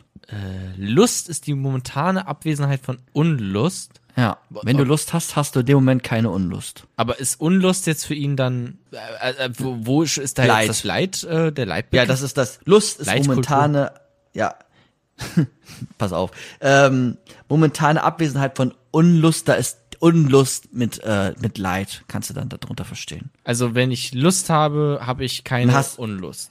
Also kein Leid. Wenn du Lust, genau, wenn du, du hast, wenn du kein Leid hast, hast du in dem Moment gerade Lust, aber in der Regel hast du Leid. Okay, aber Ja. da ist ja dann zumindest nochmal das, der Begriff Lust auch drin. Weil das hat mir jetzt haben wir ein bisschen gefehlt beim Arthur Schopenhauer. Ja. So, dass da auch immer, äh, ich bin, ich stimme da, oder ich finde es sehr interessant, wie er das beobachtet hat und gesehen hat. Wirkt mir jetzt aber doch tatsächlich ein bisschen sehr pessimistisch. Aber wenn er auch zumindest sagt, ja gut, wir haben immer dieses, dieses Leid, was uns irgendwie nach, nach vorne zieht oder drückt. Und wir können aber auch Lust verspüren dabei, dieses Leid quasi zu befrieden oder diesen, diesen Willen zu erfüllen. So, das, das macht dann Lust und ähm, irgendwann ist die dann wieder weg und wir gucken wieder auf, auf das, was wir eigentlich wollen, was der, dass der Wille uns quasi mitgibt und versuchen das aber wir gucken, befrieden. ja, aber wir gucken nicht notwendig. Also der ist einfach da, ne? Ja, ja, ja, kein- ja, ja, okay. Es ist nicht, es ist nicht dieses, was du am Anfang gesagt hast mit der Vernunft. Das ist nicht Ja. das Bewusstes, sondern das ist einfach ein Trieb. Es ist ein Trieb. Es ist ein Trieb. Wir- Man kann wirklich bei dem Begriff, er sagt auch selbst Trieb. Ja. Man kann bei dem Begriff Trieb bleiben. Du Also, meintest ja auch, Sigmund Freud hat sich an ihm orientiert. Später, der hat ja auch quasi das äh, Ich, Es und äh, Über-Ich, also auch die, die Ja. Triebe waren da ganz wichtig bei ihm. ja, bei ihnen besonders auch dann äh, Sex als Trieb Ja. und äh, die, die Libido. Das war bei, bei Sigmund Freud nochmal dann, dann wichtig, aber dieses, diese Triebtheorie im Sinne von unbewussten Strukturen, ein Willen, der immer etwas will, auch die, die äh, im Sinne der, der Bewusstseinstheorie, die Willensfreiheit dem abzuschreiben, sondern zu sagen, naja, wir, wir sind halt gesteuert von unserem Willen. Das findest du äh, bei, bei Arthur Schopenhauer. Und dieses Leben ist Leiden, das, das hast du eben gerade eigentlich schon ganz, ganz gut erklärt.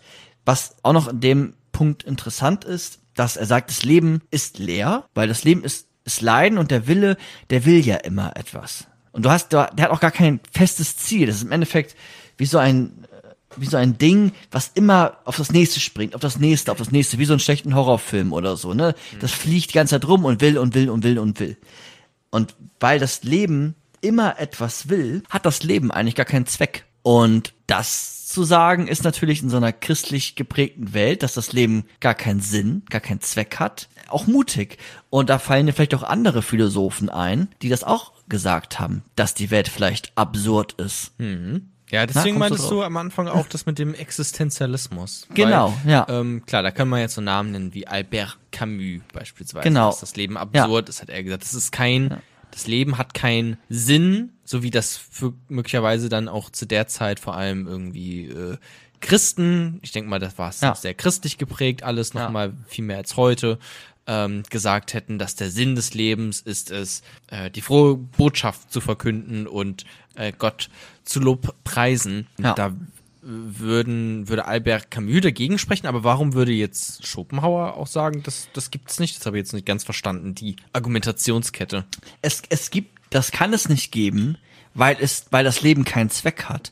Weil wenn es einen Zweck hat, dann würde der Willen hindrängeln zu diesem Zweck. Aber der Wille will immer etwas. Der hat keinen Zweck. Der will Ach, es blind. gibt kein Ziel quasi. ja, das ist das. Es gibt keinen Zweck. Es gibt kein Ziel. Also der, der Wille drängt uns, drängt uns offensichtlich immer nur die ganze Zeit irgendwo hin. Genau, Ähm, bis wir sterben. bis wir sterben. Alle, Ja. immer, auch Ja. unsere Ja. Vorfahren, unsere Nachfahren. Es, es wird Die, immer nur auch, auch die Tiere, auch die Pflanzen. Tiere, Pflanzen. Auch die Steine gehen irgendwann kaputt. Also er hat es ja wirklich noch mehr metaphysisch gesehen. Ne? Ja. Wir bleiben jetzt ein bisschen bei den Lebewesen. Äh, aber aber das hat kein Ziel. Also das, Ähm. Ja. das, das steuert alles nicht an irgendeinem Punkt hin. Genau. Und deswegen sagt er, na gut, dann kann es ja auch nicht, dann kann es ja auch nicht so etwas geben wie einen Sinn, weil sonst würde uns dieser grundlegende Wille ja dahin führen. Genau. Also unsere Existenz hat Okay. keine vorgegebene Essenz, sondern wir geben uns unsere Essenz selbst innerhalb unserer Existenz. Also, das war jetzt sehr, ja. sehr existenzialistisch gesagt, aber es ist das, was du auch gerade gesagt hast. Wir setzen uns unsere Ziele immer wieder als Individuum jetzt im Speziellen, Mhm.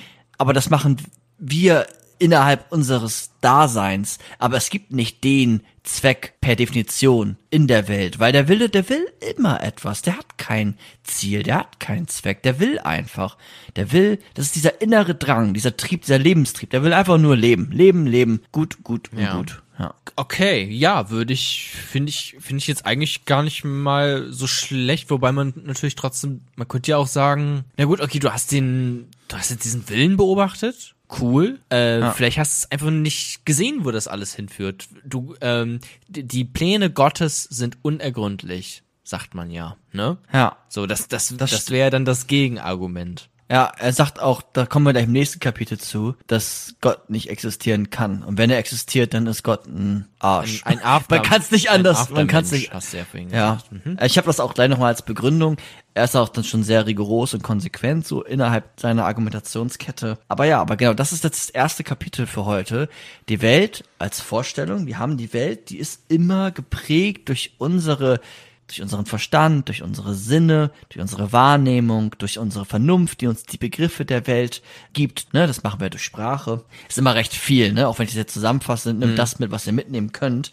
Und wir haben Subjekt und Objekt und wir erkennen das Objekt in der Welt, zum, ne, zum Beispiel unsere Hand hatten wir ja vorhin oder ich sehe jetzt vor mir gerade einen Spiegel, aber durch diese Verbindung, dem was allem zugrunde liegt, können wir uns diesem Ding an sich annähern, uns annähern. Das klingt sehr abstrakt, ich weiß auch nicht, da müsste ich auch noch mal mehr Schopenhauer lesen und verstehen, wie er das jetzt innerhalb der Materie alles äh, betrachtet, aber jetzt bei Menschen kann ich das schon gut nachvollziehen oder auch bei anderen Lebewesen, dass man halt diesen Willen immer mehr auskundschaftet, was er denn gerade will. Der springt ja von einem Willen, ein- einem Wollen zum nächsten Wollen und das dem näher zu kommen. Aber das Ding an sich, das, was allem gemein ist, dem allem zugrunde liegt, das ist der Wille. Und ähm, wir haben diese Vorstellung, wir haben den Willen und der, der Wille, der will immer etwas und das führt notwendigerweise zu Leid, weil es immer wieder Bedürfnisse gibt. Und das Thema Leid und auch das Thema Mitleid, das ist seine Ethikkonzeption. Mit den beiden beschäftigen wir uns Ich möchte noch was sagen. Ich möchte noch was sagen. es tut mir leid, dass ich dich jetzt sehr grauenvoll. dass ich jetzt, aber mir fällt jetzt noch was ein gerade. Er sagt ja, diese Bedürfnisse, ne, dass das, ne, wir haben diesen Willen und dieser Wille gibt uns immer neue Bedürfnisse quasi, die wir erfüllen müssen und das nennt er Leid, richtig? Ja. Kann man nicht auch einfach, kö- könnte man nicht theoretisch auch sagen, ja, das ist halt Spannung oder das ist spannend, äh, das ist äh, interessant. Also das muss ja gar nicht, muss man ja gar nicht unbedingt so negativ formulieren. Man könnte ja auch, ja, wirklich sagen, das ist einfach irgendwie, das ist eine gewisse Spannung, die ich in mir spüre, wo ich hin möchte. Und ja, ich finde das einfach spannend, ich finde das interessant. Das könnte man doch theoretisch auch sagen, oder? Also Gefühle oder wie ich etwas fühle und wahrnehme, ist ja auch immer noch mal eine Sache der Perspektive und wie ich etwas einordne auch. Hey, ja. Das ist Hab mich ja kaputt gemacht. Ja, naja, dass es spannend ist, dass es jetzt aus deiner Perspektive, vielleicht weil du gut dastehst, so ähm, einfacher zu sagen, Ja, aber sicherlich. nichtsdest- ja, nichtsdestotrotz würde er zumindest sagen, dass wenn wir uns alles angucken, dass es dieser, dieser Wille ist, im Endeffekt ist es dieser Lebensdrang und auch Ja, den, das- den hast du, den hast du auch. Da gehe ich Und- auch voll mit. Und was jetzt deine, das Unbewusste, die Triebe angeht, also da ist ja auch einmal die Frage, bist du dich, also die hast du dir ja gar nicht dir bewusst gemacht. Also da müsstest du vielleicht erstmal zur Psychoanalyse und das einmal durchchecken. Was hast du jetzt genau gesagt? Du hast gesagt, die Welt ist dann für dich, alles ist spannend, weil du vom nächsten zum nächsten neugierig durch die Welt gehst. Genau, also, naja, sagen wir mal so, Ja. i- es ist schon, das Leben ist schon leid. Er hat schon recht. Ich wollte nur auch, also für mich, es trifft 100% zu. Es ist genau das, was Arthur Schopenhauer sagt. Aber ich dachte, vielleicht kann man dem Ganzen auch einen positiven Twist geben und äh, vielleicht muss man das ja nicht so bewerten, dass das alles einen so runterzieht und, und, und, und Leid ist, sondern man könnte auch eine gewisse Anspannung vielleicht dazu sagen, die einen hintreibt zum, zum nächsten Projekt oder was auch immer. Es ist jetzt sehr aus meiner Bubble gesprochen. Das stimmt. Ja, ja, also jetzt, wenn du jetzt mich fragst, dann würde ich schon sagen, ja, das, das kann man schon. Man kann ja auch alles als Glück betrachten und die Momente des Nicht-Glücks sind Leid, aber eigentlich ist alles Glück. Also man kann es auch umdrehen, theoretisch. Ich weiß nicht, ob, das- ob man so weit da kommt, argumentativ. Vielleicht auch nicht. Aber ja, das stimmt. Aber wir kommen ja auch noch im nächsten Kapitel noch mal mehr zu Leid. Das war jetzt noch mal in dem ersten Kapitel Ah, okay. die Vorstellung von Vorstellung und Wille. Und jetzt haben wir geklärt, woher das Leid kommt. Leid präzisiere ich gleich auch noch mal so ein bisschen. Also er wird dann auch sowas sagen wie, schau doch mal in die Welt und dann siehst du mal, wie viel Leid es auf der Welt gibt. Und wie wenig Anspannung so im Kriegsgebiet. Ja, okay, ja, okay, eine Moralkeule jetzt hier. Aber na gut. Ja. Okay. Okay. Kapitel 2. Leid und Mitleid. Jetzt haben wir uns ja eben mit dem Willen befasst. Da vielleicht noch als kleiner Nachklang, der Wille, zu dem haben wir ja keinen direkten Zugang, habe ich ja auch gesagt. Er spricht dann auch davon, dass der Wille in uns als Individuation zu erkennen ist. Also Individuation im Sinne von Individuum. Das heißt, der Wille ist dann immer auch geprägt natürlich durch das Individuum. Wir haben keinen direkten Zugang zum Willen, aber wir können uns, wir sind damit verbunden, weil wir alle den Willen haben mit den Dingen an sich. Das ist quasi die Brücke zum Ding an sich. Nicht, also dennoch, ich wollte es nur noch mal eben nach auch noch mal sagen, so, damit die Leute nicht sagen, ja. oh, ich habe das irgendwie vergessen, diesen Begriff der Individuation. Okay, aber das Also haben wir ja eigentlich vorhin doch auch klar Genau, gemacht mit diesen, ähm, dass man ja dann auch nochmal die Vernunft benutzt, um zu gucken, okay, wie möchte ich diesen Willen, den ich irgendwie verspüre, möglicherweise, äh, umsetzen. Das ist ja dann individuell. Ja, das auch, genau, ja. Das auch, Ja, oder ja. ist es das? Nee, das ist es, das ist auch, und das, ja doch, das ist es schon. Mhm. Okay, ja. Hm. Aber, Genau, also, ja, dass wir, wenn wir den Willen auch versuchen zu erkennen, dass es natürlich geprägt ist von unserer Vorstellung, so. Ja. Auch bei anderen, nicht nur bei uns Ach so, selbst. ja. Ne? Jetzt sind wir im zweiten Kapitel, heute dem letzten Kapitel. Ähm, Echt? Thema Leid. Ja, ja, tatsächlich. Thema Leid und Mitleid. Also ich habe das heute mal so in zwei große Kapitel aufgeteilt, weil sich das einfach anbietet, finde ich zumindest. Sonst gerne äh, Kritik an Jona. Und ähm, bei dem Thema Leid und Mitleid, das hatten wir ja vorhin schon mal, ist jetzt zu erwähnen nochmals, dass Schopenhauer Pessimist war. Aber Pessimist, und das hast du ja auch schon ganz gut herausgearbeitet, absichtlich oder unabsichtlich, nicht am Subjekt gebunden, dass irgendwie jeder Tag schlecht ist und wir uns alle umbringen sollten oder sonstiges, sondern Pessimismus als Antwort, das habe ich auch schon am Anfang gesagt, als Antwort auf diesen vorherrschenden Optimismus, dass die Welt besser wird, sondern weil das ist das ist ja gerade nicht der Fall für Arthur Schopenhauer. Es gibt auch keinen Zweck, dass es irgendwie einen Weltgeist gibt, der die Welt irgendwie besser macht, sondern die Welt wird nicht besser, sondern erstmal bleibt sie in ihren Grundzügen, wie sie ist, nämlich Wille, so. Und wo der hinfließt, das wissen wir nicht. Und dass aber es immer Leid in der Welt geben wird, davon können wir ausgehen, weil wir halt diesen Willen haben, so. Das ist mit seinem Pessimismus gemeint. Also nicht ein jeder Tag ist schlecht, sondern ein, wir sind uns bewusst, wir haben einfach immer diesen Willen und wir werden immer im eben genannten Sinne auch leiden. Wir haben Bedürfnisse, die wir stillen müssen. Notwendigerweise. Wir können uns da nicht, stand jetzt noch nicht, gegen, gegen wehren.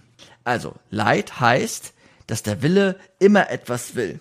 Dass es keine Stillung dieses Willens gibt und dass die Welt voller Leid ist. Also wenn man sich mal umschaut, dann sehen wir halt auf der Welt überall Schmerzen, bei einem selbst vielleicht, Tod im Nahbereich, ähm, im, im Krieg, da sehen wir natürlich auch den Tod und Schmerz. Wir sehen, haben selber ein Unwohlsein und Tod auch nicht nur im Sinne von, von Menschen und die Leichenberge oder so, sondern auch im Alltäglichen. Wir essen Fleisch, also wir essen Tiere, wir töten Insekten, Tiere töten sich gegenseitig, wir äh, schneiden, weiß nicht, wir machen eine Pflanze kaputt, wir, wir gießen sie nicht, dann äh, vertrocknet sie, Jona. Und ähm, Was jetzt? Weil das ist halt alles. Pflanzen stehen hier alle noch. Ja.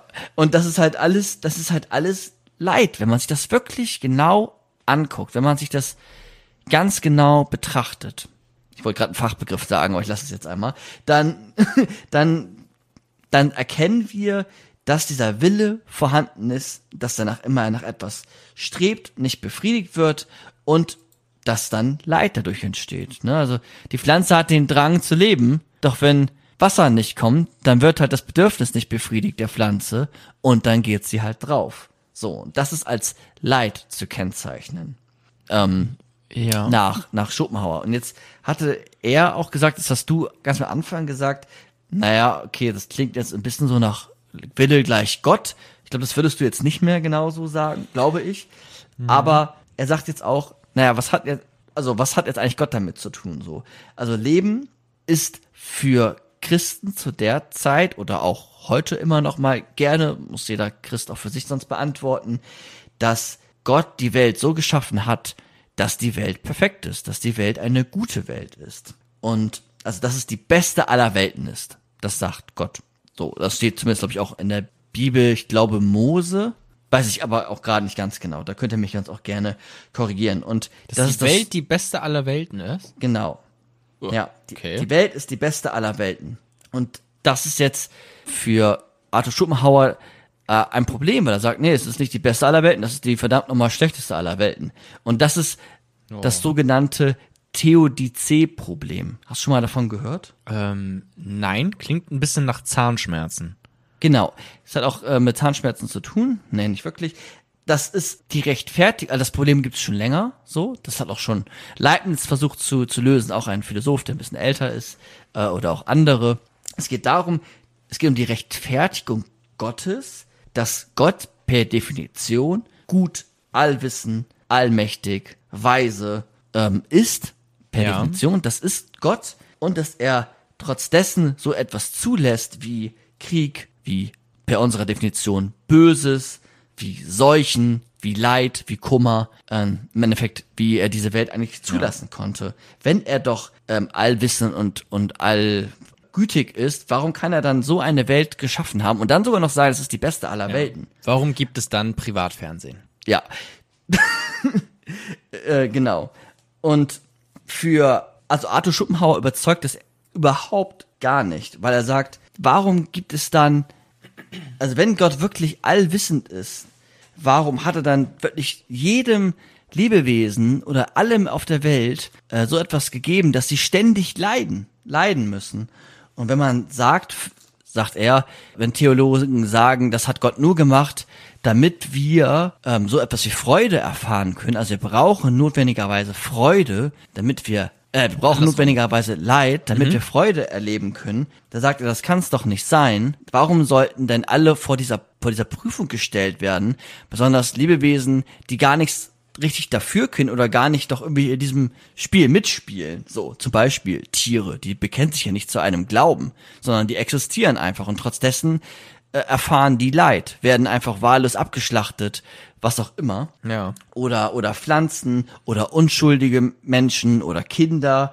Also Gott, der all- der weise ist, der allwissend ist, der hätte das doch auch bedenken können, dass dass das vielleicht nicht die beste aller Welten ist. Er sagt sogar, es ist es ist, wenn die Welt noch ein Tick schlechter wäre, dann wäre die Welt gar nicht mehr möglich. Also es ist die schlechteste aller Welten, sagt er. Und ein Tick schlechter und die Welt würde einfach äh, zugrunde gehen. Hätten wir nicht dieses bisschen Glück, was wir noch manchmal haben. Es ist so viel Leid auf der Welt und auf der Erde. Ja, das ist so ein bisschen seine, also er, er kann da die, den ähm, Gottesglauben dem nicht äh, zustimmen und den äh, Theodizee-Problem sagte dann, dass die Welt ist Leid, das ist nicht die beste aller Welten, das ist die schlechteste aller Welten. Und dieses Theodizee-Problem, kleiner Exkurs, das ist immer noch eine spannende Frage. Also auch unabhängig von Schopenhauer, finde ich, müssen Christen sich die Frage, können sich Christen die Frage ähm, stellen, weil das ja irgendwie schon auch wichtig ist. Moderne Theologen würden dann vielleicht auch sagen, wir, wir versuchen gar nicht mehr Gott als, als Rechtfertigung, als Begründung der ganzen Welt zu betrachten. Das können wir gar nicht. Wir haben das gar nicht in der Hand. Wir können Gott gar nicht erklären als Begründung. Wir äh, definieren Gott lediglich, in Anführungsstrichen, als Hoffnung. Also wir, wir wollen ihn gar nicht als Begründungsinstanz. Und dadurch fällt ja auch viel an Pflichten vielleicht weg und an, an, an Weltsicht, quasi, wenn du alles durch Gott begründest, dann hat das ja auch gewisse Auswirkungen auf die Menschen. Das wollen moderne Theologen gar nicht. ja. Genau, Konsequenzen, sondern sie sehen Gott nicht mehr als Begründungsinstanz, sondern als Hoffnungsinstanz. Und da, finde ich, kann man auch eigentlich, solange man keine Menschen schadet oder einschränkt, kann, kann ich da sehr gut, sehr, sehr gut mitgehen. Aber genau, das war nochmal so ein, so ein, so ein kleiner Exkurs. Also wir sind bei Schopenhauer alles Leidens, LeidensgefährtInnen. Also er spricht leider immer von männlichen. Ähm, seine ganz, also er, Schopenhauer schreibt wunderschön. Es lohnt sich ihn auch zu lesen, einfach nur, weil er schön schreiben kann und Ja. weil er auch sehr klar schreibt. Es ist weniger kompliziert als ähm, Kant oder so, aber natürlich auch sehr männlich geprägt. Das, da, da kommst du leider nicht drum herum. Ähm, aber jetzt lass uns doch mal probieren, Jona, aus diesem Leidensweg herauszukommen. ja. Also, hättest du eine Idee, wie, also wenn das Leben Leiden ist und du musst immer diese Bedürfnisse erfüllen, wie, wie kommst du denn da raus? Also, vielleicht mal weniger leiden, so. Hast du, hast du ein, ein, eine Idee so spontan? Naja, wenn ich nicht leiden, wann leid ich denn nicht, ist die Frage, ne? Also leiden im Sinne von den Drang, irgendwas tun, dann auch zu wollen, irgendwie. Ist ja jetzt aus meiner Perspektive, ne? Es ist ja jetzt nicht, äh, okay, mir Ja. geht's jetzt wirklich schlecht, sondern leiden jetzt im Sinne von einen Drang, diesen, diesen, den Drang des Willens äh, zu verspüren. Weiß ich nicht, einfach chillen ein bisschen, irgendwie. Ein bisschen Ja. Ja. runterkommen, relaxen, vielleicht mal sich frei davon machen, was andere über einen denken, dass man dann irgendwie denkt, okay, ich muss jetzt irgendwie besser sein als die oder ich muss äh, den, den Kapitalismus durchspielen und irgendwie der reichste Mann der Welt werden oder die reichste Frau der Welt. Ähm, vielleicht einfach mal Buch lesen, entspannen. Dafür, da verspüre ich am wenigsten Leidensdruck, wenn ich denn so richtig drin bin. Ne? Also klar kann dann in dieser Leidensdruck kann dann das auch vermiesen, dass man denkt, na gut, jetzt kann ich wieder kein Buch lesen, ganz entspannt, weil ich muss ja noch das und das tun. So oder äh, huch, ich habe ja äh, mein rechtes Bein ist äh, ist apportiert. So muss ich vielleicht mal zum Arzt gehen das wäre dann Leidensdruck, der mich davon abhalten könnte. Aber wenn ich erstmal da drin bin und, und dabei bin, irgendwie ganz entspannt irgendwas zu machen, so ein Videospiel zu spielen, dann, dann bin ich in so einer anderen Welt und dann ist das alles auch weg. Ja. Der, der letzte Punkt ist eigentlich ganz interessant. Dieses vielleicht im Flow sein mit etwas anderem. Ähm, er würde jetzt sagen, zentral ist es, oder es gibt zwei Möglichkeiten. Alles hat mit dem Willen zu tun. Also, wenn du die, die, die Frage stellst, das Leben als Leid da musst du den Blick auf den Willen richten. Der Wille ist im, im Vordergrund, weil er ist ja der Verursacher des Leidens. Und wir haben jetzt zwei Möglichkeiten. Entweder wir bejahen, bejahen das Leben oder wir verneinen das Leben. Mit Bejahen des Lebens meint er, dass wir einfach sagen, naja, das Leben ist so, wie es ist, Leiden gehört dazu, so ist es halt. Und ich leide halt. Dann kommst du aus diesem Leiden nicht heraus, sondern du nimmst es einfach so an, gehst sechs Tage die Woche, weiß ich nicht, schuften auf, auf See oder so, wenn du Seemann oder Frau bist und ähm, langweilst dich den Sonntag und dann gehst du wieder zur Arbeit. Das ist dein Leben.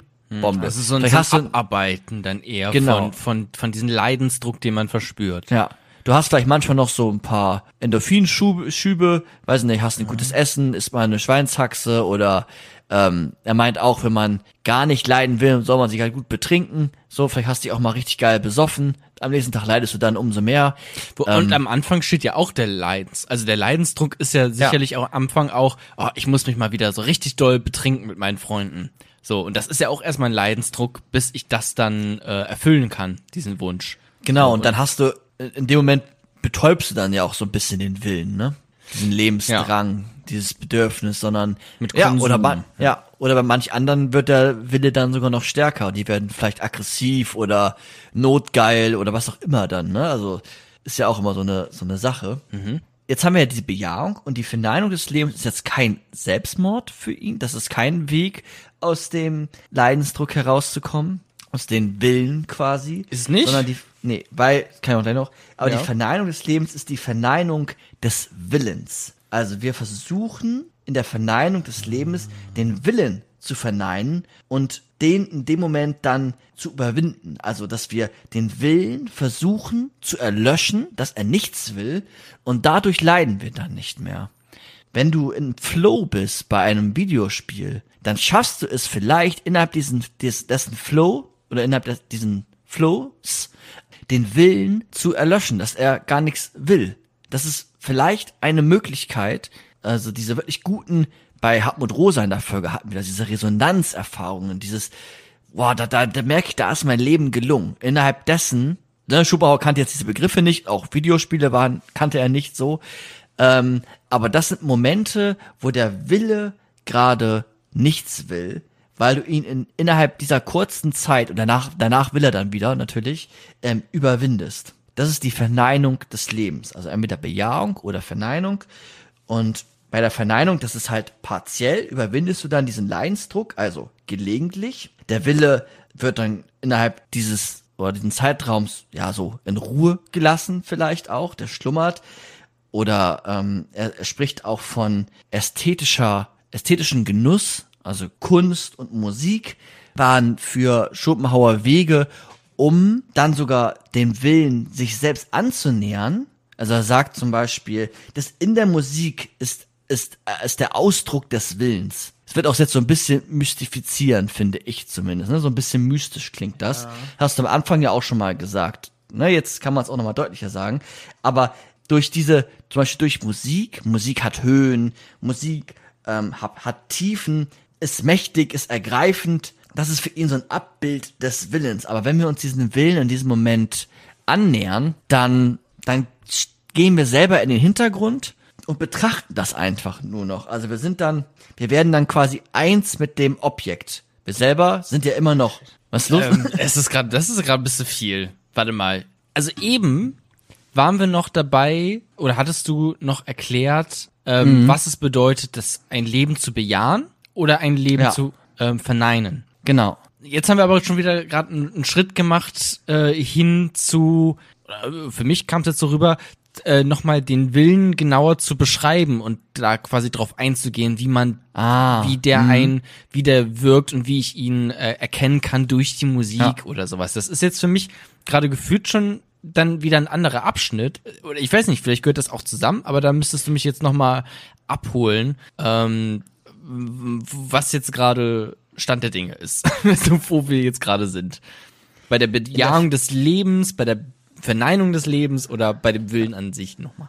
Ja. Also das Spannende ist an der Stelle die Verneinung des Lebens und in der Verneinung des Lebens wird die Überwindung des Leidens durch Erlöschung des Willens gesucht. Also, durch die oder- Erlöschung Mhm, in- deines Willens, also deines, dieser Individuation des Willens. Das ist jetzt dein Wille, jetzt im Speziellen dein Wille wird versucht zu erlöschen in dem Moment. Das ist die Verneinung des Lebens. Das ist die Verneinung des Lebens, das ist das Interessante. Und was meint er jetzt ganz konkret mit der Erlöschung des Willens? Ist damit einfach nur gemeint, dass ich ihn erfülle in dem Moment? Nein, dass du zum Beispiel in einer Situation bist, du hörst ein Musikinstrument. Ja. ja äh, ein Stück, Wagner oder was auch immer. Und das ist einfach, es ist aufbrausend, es ist dynamisch. Und dann hörst du das. Du kannst dir mal die Augen zumachen. Oder ihr alle macht jetzt mal die Augen zu. Stellt euch vor, ihr hört jetzt ein richtig imposantes Lied oder auch ein ganz ruhiges Lied. Wir hatten ja auch vorhin Lana Del Rey oder wie die heißt. Capital Ähm, Bra läuft ja. auf euren AirPods. Geil. Und dann wirst du und die Musik werden eins. Du hörst die Musik, du wirst immer mehr zu dieser Musik. Ne? Du ver vertiefst dich da drinnen richtig stark. Und in diesem Moment geht quasi dein eigener Wille zurück. Du, du bist gar nicht mehr so stark Jona, sondern du wirst immer mehr zu dieser Musik. Du konzentrierst dich nur auf diese, Ah, okay. ähm, auf diese Dramatik, auf dieses, auf dieses ergreifende, schöne. Und das ist dieses, das ist der Abbild des Willens, nämlich dann die, das Stück. Ne? Also jetzt eine, eine Orchester oder so, eine, eine Oper oder was auch immer. Das ist das Abbild des Willens. Weil, also Ja. ich habe jetzt, ich sag dir mal, was ich jetzt verstanden habe. Ich verstehe das vollkommen, wenn man Musik hört, äh, ganz schöne, habe ich heute auch getan. Ähm, und ich bin auch jemand, ich höre mir einfach ganz gerne mal wirklich so ein komplettes Album an äh, und höre einfach zu, so, weil, um die Musik auch irgendwie wertzuschätzen und das, das macht mir auch einfach Spaß. Und da kenne ich das natürlich auch, dass man sich dann so da drin verliert und dann in diesem Moment, so habe ich es jetzt verstanden, auch n- nicht den, den Willen spürt, im Sinne von, dass man jetzt denkt, oh, man muss noch irgendwas machen, sondern man ist dann drin in diesem Musikstück irgendwie und hört da einfach zu und verliert sich da drin. Ne? Ja. Aber jetzt hast du gerade nochmal gesagt, das vereint mich mit dem Willen. Wo kommt das denn jetzt her? Ja, das ist, ja, der, der Übergang ist da fließend. Also das erste ist, glaube ich, das Interessanteste. Ja. Das ist nämlich die Kontemplation. So nennt man das, was du gerade beschrieben hast. Nämlich das Einswerden mit dem Objekt, also mit der Musik in dem Fall. Okay. Ja, und das, das eigene Dasein tritt in den Hintergrund und die Musik rückt in den Vordergrund, wenn du dich auf die Musik richtig einlässt. Auch übrigens Da- beim Philosophieren, glaube ich. Ja, zu glaub ich auch. Weil wenn ich Ja. jetzt hier mit dir rede, oder vielleicht auch ihr da draußen, die jetzt gerade zuhört und euch vielleicht auch wirklich anstrengt zuzuhören und zu verstehen, dann müsst ihr auch schon sehr bei der Sache sein. Und dann habt ihr gar, gar nicht, äh, gar nicht die Möglichkeit, groß über ähm, euren Leidensdruck, den ihr sonst vielleicht empfindet, nachzudenken oder den groß zu verspüren, wenn man so dabei ist. Genau, und bei, bei Musik oder auch bei Kunst, da wird es besonders deutlich, sagt er. Besonders bei, Mus bei Musik. Und je mehr du dich selbst verlässt, wirst du eins mit der Musik. Und diese Musik ist auch geprägt von dem Willen nach ihm. Und die Musik ist sogar der Wille in dem Moment. Das ist jetzt, ja, also das ist halt dieses Mystische, was ich so ein bisschen eben gesagt habe. Ich kann es mir auch nicht besser er erklären. Aber die Musik ist ja geprägt von, von Dramatik, also hat auch so ein, wie so ein Lebensdrang. Und dein eigener, du gehst ja in den Hintergrund und wirst eins mit dem neuen Willen. Nämlich mit der Musik dann. Die ist du dumm, du dumm, du dumm. Und du verschmilzt so richtig damit.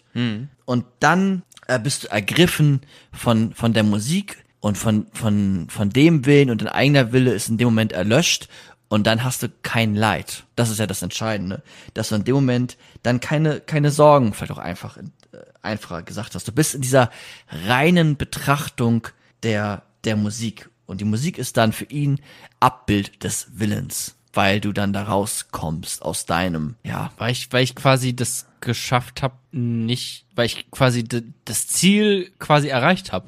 Die, Genau, den Willen oder den Ursprung, weil sonst, wenn ich ihn nicht erreicht hätte, würde ich ja noch Leid verspüren. Ja, es ist auch diese, genau, und es ist dieser, dieses in der Erscheinung des Willens dann Genuss zu verspüren, das Schöne zu merken, was eigentlich der Wille auch beinhalten kann. Sich selbst vergessen, das macht, sagt er auch, wenn wir uns ein Kunstwerk angucken, da vergessen wir uns selbst. Wir genießen das Schöne, die Erscheinung. Wir gehen in der Erscheinung sogar auf. Wir werden eins mit der. Ne? Bei Musik, du, du wackelst mit, du, du, äh, ne, du bist richtig, du bist Teil des Gesamten. Oder wenn du jetzt dir ein Kunstwerk anguckst.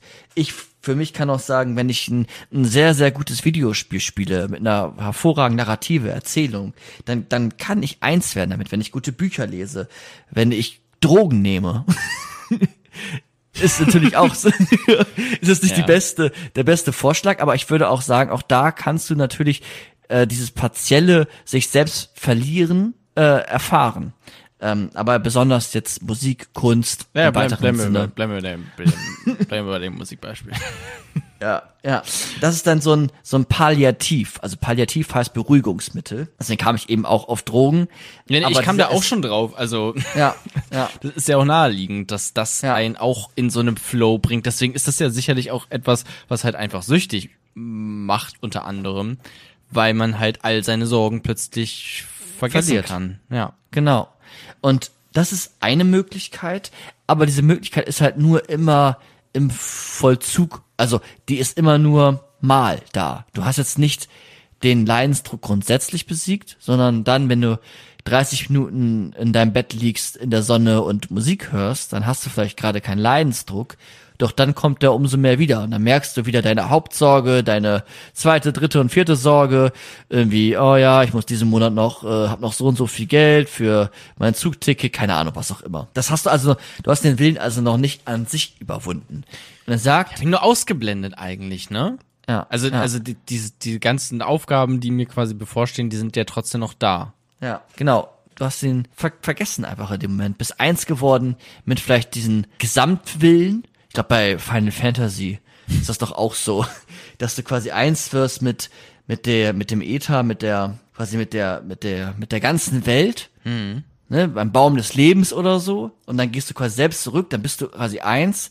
Aber du wirst halt auch, wenn du dann wieder aber in deinem Körper bist in dem Moment, dann spürst du halt auch wieder die ganzen typisch menschlichen Sachen, wie zum Beispiel Leid. Ja. Und jetzt sagt er, und das ist jetzt auch der östliche Einfluss, ähm, auch, auch des Buddhismus oder der indischen Philosophie, dass wir eine absolute Verneinung des Willens brauchen. Nur dann können wir uns von dem Willen auch trennen und dann versucht er kein, verursacht er kein Leid. Also den Drang dieser unendlichen Wünsche zu verneinen. Und das schaffen wir nur durch eine Selbstüberwindung, durch eine Art von Keuschheit, sich selbst zurücknehmen, sehr viel, so stark zu verzichten, dass der Wille einfach nichts mehr will, weil wir uns immer wieder, das immer wieder Verzicht quasi in uns haben, dass wir uns ähm, disziplinieren und frei von Begehren werden, also ins Nirvana kommen. Also Buddha werden im Genau. Prinzip.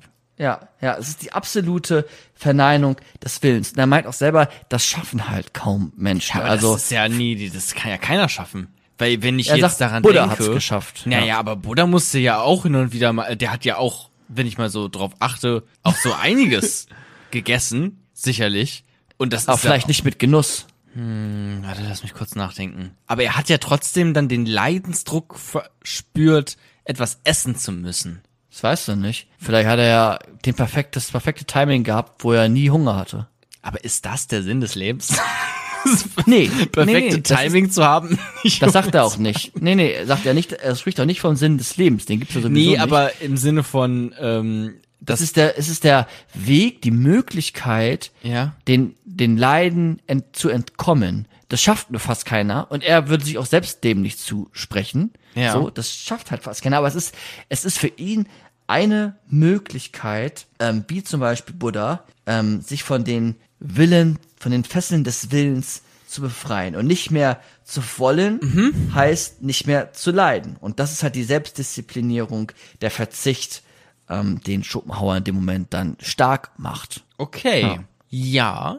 Ja, f- okay, verstehe ich vollkommen. Klar, wenn du irgendwie den ganzen Tag nur meditierst und versuchst, möglichst wenig an irgendwelche Bedürfnisse denken zu müssen äh, und dir dann auch an wenig Sorgen irgendwie machst, dann klar ist der, der Leidensdruck ist dann minimiert sich und ist vielleicht auch sogar weg, wenn man ähm, dann ein bisschen zu so einer Art Buddha geht. Aber war das denn, das war ja, Schopenhauer war ja auch jetzt kein glücklicher Mensch, ne? Der war ja auch selbst schon eine Art depressiv, oder? Ja. So. Also sein, sein Vater war ja auch, hattest du ja am Anfang gesagt, der war ja auch, litt ja auch unter Depression, hat sich selbst umgebracht. Ähm, Das hatte sich ja sicherlich auch auf, auf Schopenhauer dann äh, übertragen. Äh, oder habe ich jetzt auch so herausgehört, hast du jetzt auch gerade bestätigt. dann war es ja auch sicherlich für ihn aus seiner Perspektive eine ne Flucht, die man oder also eine Möglichkeit, dieses Leben, was er auch selber hat, noch lebenswert zu gestalten, indem man halt versucht, diese ganzen, äh, diesen, diesen Willen zu verneinen. Ja, für, für Schopenhauer, glaube ich, war der erste Punkt zentraler, also dieser ästhetische Genuss. Da hat er sich, glaube ich, selber wiedergefunden, Ah, okay. mehr, mehr wiedergefunden. Ähm, aber er hat halt durch die Schriften, die er irgendwann mal irgendwo entdeckt hat, man weiß das nicht so genau, gemerkt, okay, durch diese fernöstliche Philosophie, da, da gibt es wohl Möglichkeiten, mit diesen Willen umzugehen, tatsächlich. Und so weit zu leben, dass man ihn verneint. Ja, und ähm, er geht echt auch nochmal weiter, wenn es um Mitleid geht. Da wird auch die östliche Philosophie weitergetrieben. Aber für ihn würde ich eher sagen, war die Verneinung des Willens im, im Sinne der ästhetischen Genuss das, oder was, was war sein Weg. Und klar, biografisch hat er auf jeden Fall gelitten. Und ich glaube auch, dass er es sehr genossen hat, in den letzten zehn Jahren seines Lebens endlich sein, sein Ruhm erlangen zu können und zu dürfen. Weil die Leute dann auf einmal gemerkt haben, oh, das ist vielleicht doch ein ganz schlauer. Und er war auch ein sehr vorsichtiger Mensch. Also als die, was ich, Cholera oder was das war, also äh, eine Krankheit in, ähm, losging, war das in Berlin? Ich weiß doch, tut mir jetzt leid, ich weiß es nicht mehr ganz genau. Auf jeden Fall ist er dann ge geflüchtet nach, nach Frankfurt und dann ähm, war er halt immer sehr, sehr vorsichtig und dann war es tatsächlich sogar so, dass zwei Monate später dann Hegel an der Krankheit gestorben ist, äh, in der Stadt, wo die beide vorher zusammen waren. Und hat sich natürlich auch wieder bestätigt gefühlt, dass es einfach Vorsicht ist wichtig, aber er war schon immer, ja, sehr, sehr vorsichtig, sehr, ist immer mit seinen Hunden alleine rumgelaufen, mit seinen Königspudeln, hatte keine, Also viel Angst hatte ich auch gehört. Ja, einfach, viel- ne? so, so viel Panikattacken dann ja. vielleicht auch. Ja, das meine ich auch gerade, dieser Flucht immer viel Angst, genau, das passt da gut rein. Anxiety. Ja, ja. Also biografisch auf jeden Fall. Philosophisch ist ja auch, auch interessant oder besonders für mich dann natürlich auch die, die Konzeption, die, die Philosophie, die Theorie. Und jetzt kommen wir noch zu dem. Ich habe noch ganz kurz eine Frage. Ja. Vielleicht habe ich es auch nur nicht so äh, mitbekommen. Vielleicht ihr da draußen jetzt gerade besser als ich. Aber kannst du noch mal ganz kurz sagen, was jetzt das äh, Leben bejahen und was das Leben verneinen für ihn war? das Leben bejahen ist das Leben so zu nehmen und zu akzeptieren, wie es für dich ist. Also ein Leben zu führen, wo du den Willen nicht einmal verneinst, also ihn stillst, also vielleicht ästhetischen Genuss hast oder in Askese dich, Askese dich befindest. Das ist das, was Buddha gemacht hat. Das, das, ist, ähm, das Leben verneinen. Dann, ja, da- wenn das, man sich da, genau, das wäre dann verneinen, genau. Und wenn du es einfach so hinnimmst als sechs Tage hart arbeiten und leiden und einen Tag Langeweile, dann bejahst du einfach nur das, also du bejahst den Willen. So ist es vielleicht einfacher zu sagen. Genau, weil Beim das klingt eins- so positiv, das Leben bejahen. Ja. Das würde man ja, eher Ja. sagen, okay, das will ich, aber Ja, irgendwie du bejahst, das, du das, bejahst das, Leid. Du bejahst den Willen, heißt du bejahst Leid. Be du meinst das Leben, darüber hatten wir gerade. Du hast jetzt gerade Wille gesagt, aber das ist Genau, alles. aber Wille ist dann Leben. Also Be Bejahung des Lebens heißt Bejahung des Willens, weil der liegt allem zugrunde. Und Bejahung des Willens heißt Bejahung des Leidens, weil Wille gleich immer Leiden. Okay, also Schopenhauer war kein lebensbejahender Mensch. Ein lebensverneinender Mensch. Genau, aber das ist jetzt auch quasi dann gar nicht so negativ, wie es im ersten Moment dann klingt, sondern er hat halt auch versucht, einfach dieses Leid zu vermeiden und sich dann ge geflüchtet, in Anführungszeichen vielleicht auch etwas, in Kunst. Genau. Ja. Ja, kann man schon. Ja, also, also dieses Leben verneinen klingt dann irgendwie so, klingt so schlimm, aber ist es ja gar nicht unbedingt. Das ist ja auch Genau. tatsächlich äh, das, was das Leben lebenswert dann irgendwie macht. Ähm, die Momente, in denen man halt nicht äh, getrieben ist von irgendeinem Willen, sondern vielleicht mal äh, in so einer Zone ist, wie die, wie, ähm, die wir jetzt beschrieben hatten, immer mal wieder mit, mit Genau, Kunst und dieses, Kultur. dieses Einswerden mit der Welt, der Welt dann im Sinne von dem Willen, das finden wir ja auch bei neuen Theorien. Also Resonanztheorie Hartmut Rosa, das hatten wir auch in einer Folge, wen das interessiert. Da wird das quasi in die Neuzeit so ein bisschen gedacht. Oder in die moderne. Ähm, dass wir uns mit der Welt verbinden, dass wir Resonanz erfahren. Ähm, das kann man sich dann da vielleicht anhören. Also wenn, wenn das interessiert, ja, Schopenhauer kann man da vielleicht auch dann in, in Teilen finde ich zumindest, ähm, wiederentdecken.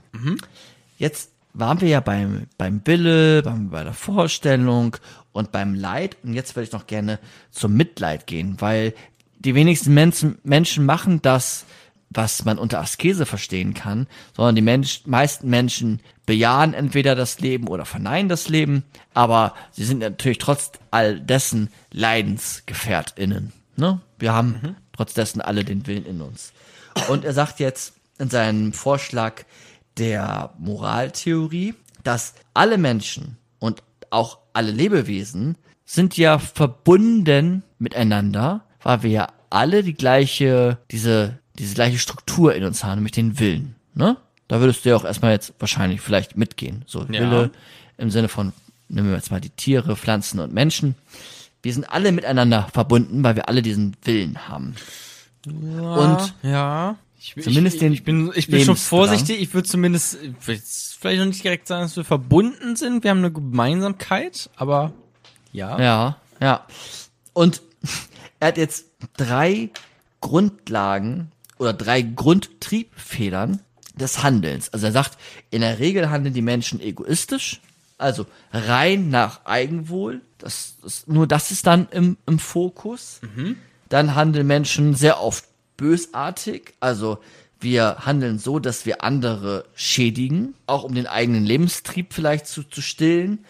Aber wir, wir handeln bös, bosartig oder egoistisch. Oder die dritte Möglichkeit ist, dass wir gerichtet sind auf das fremde Wohl. Also, das ist das Handeln durch Mitleid.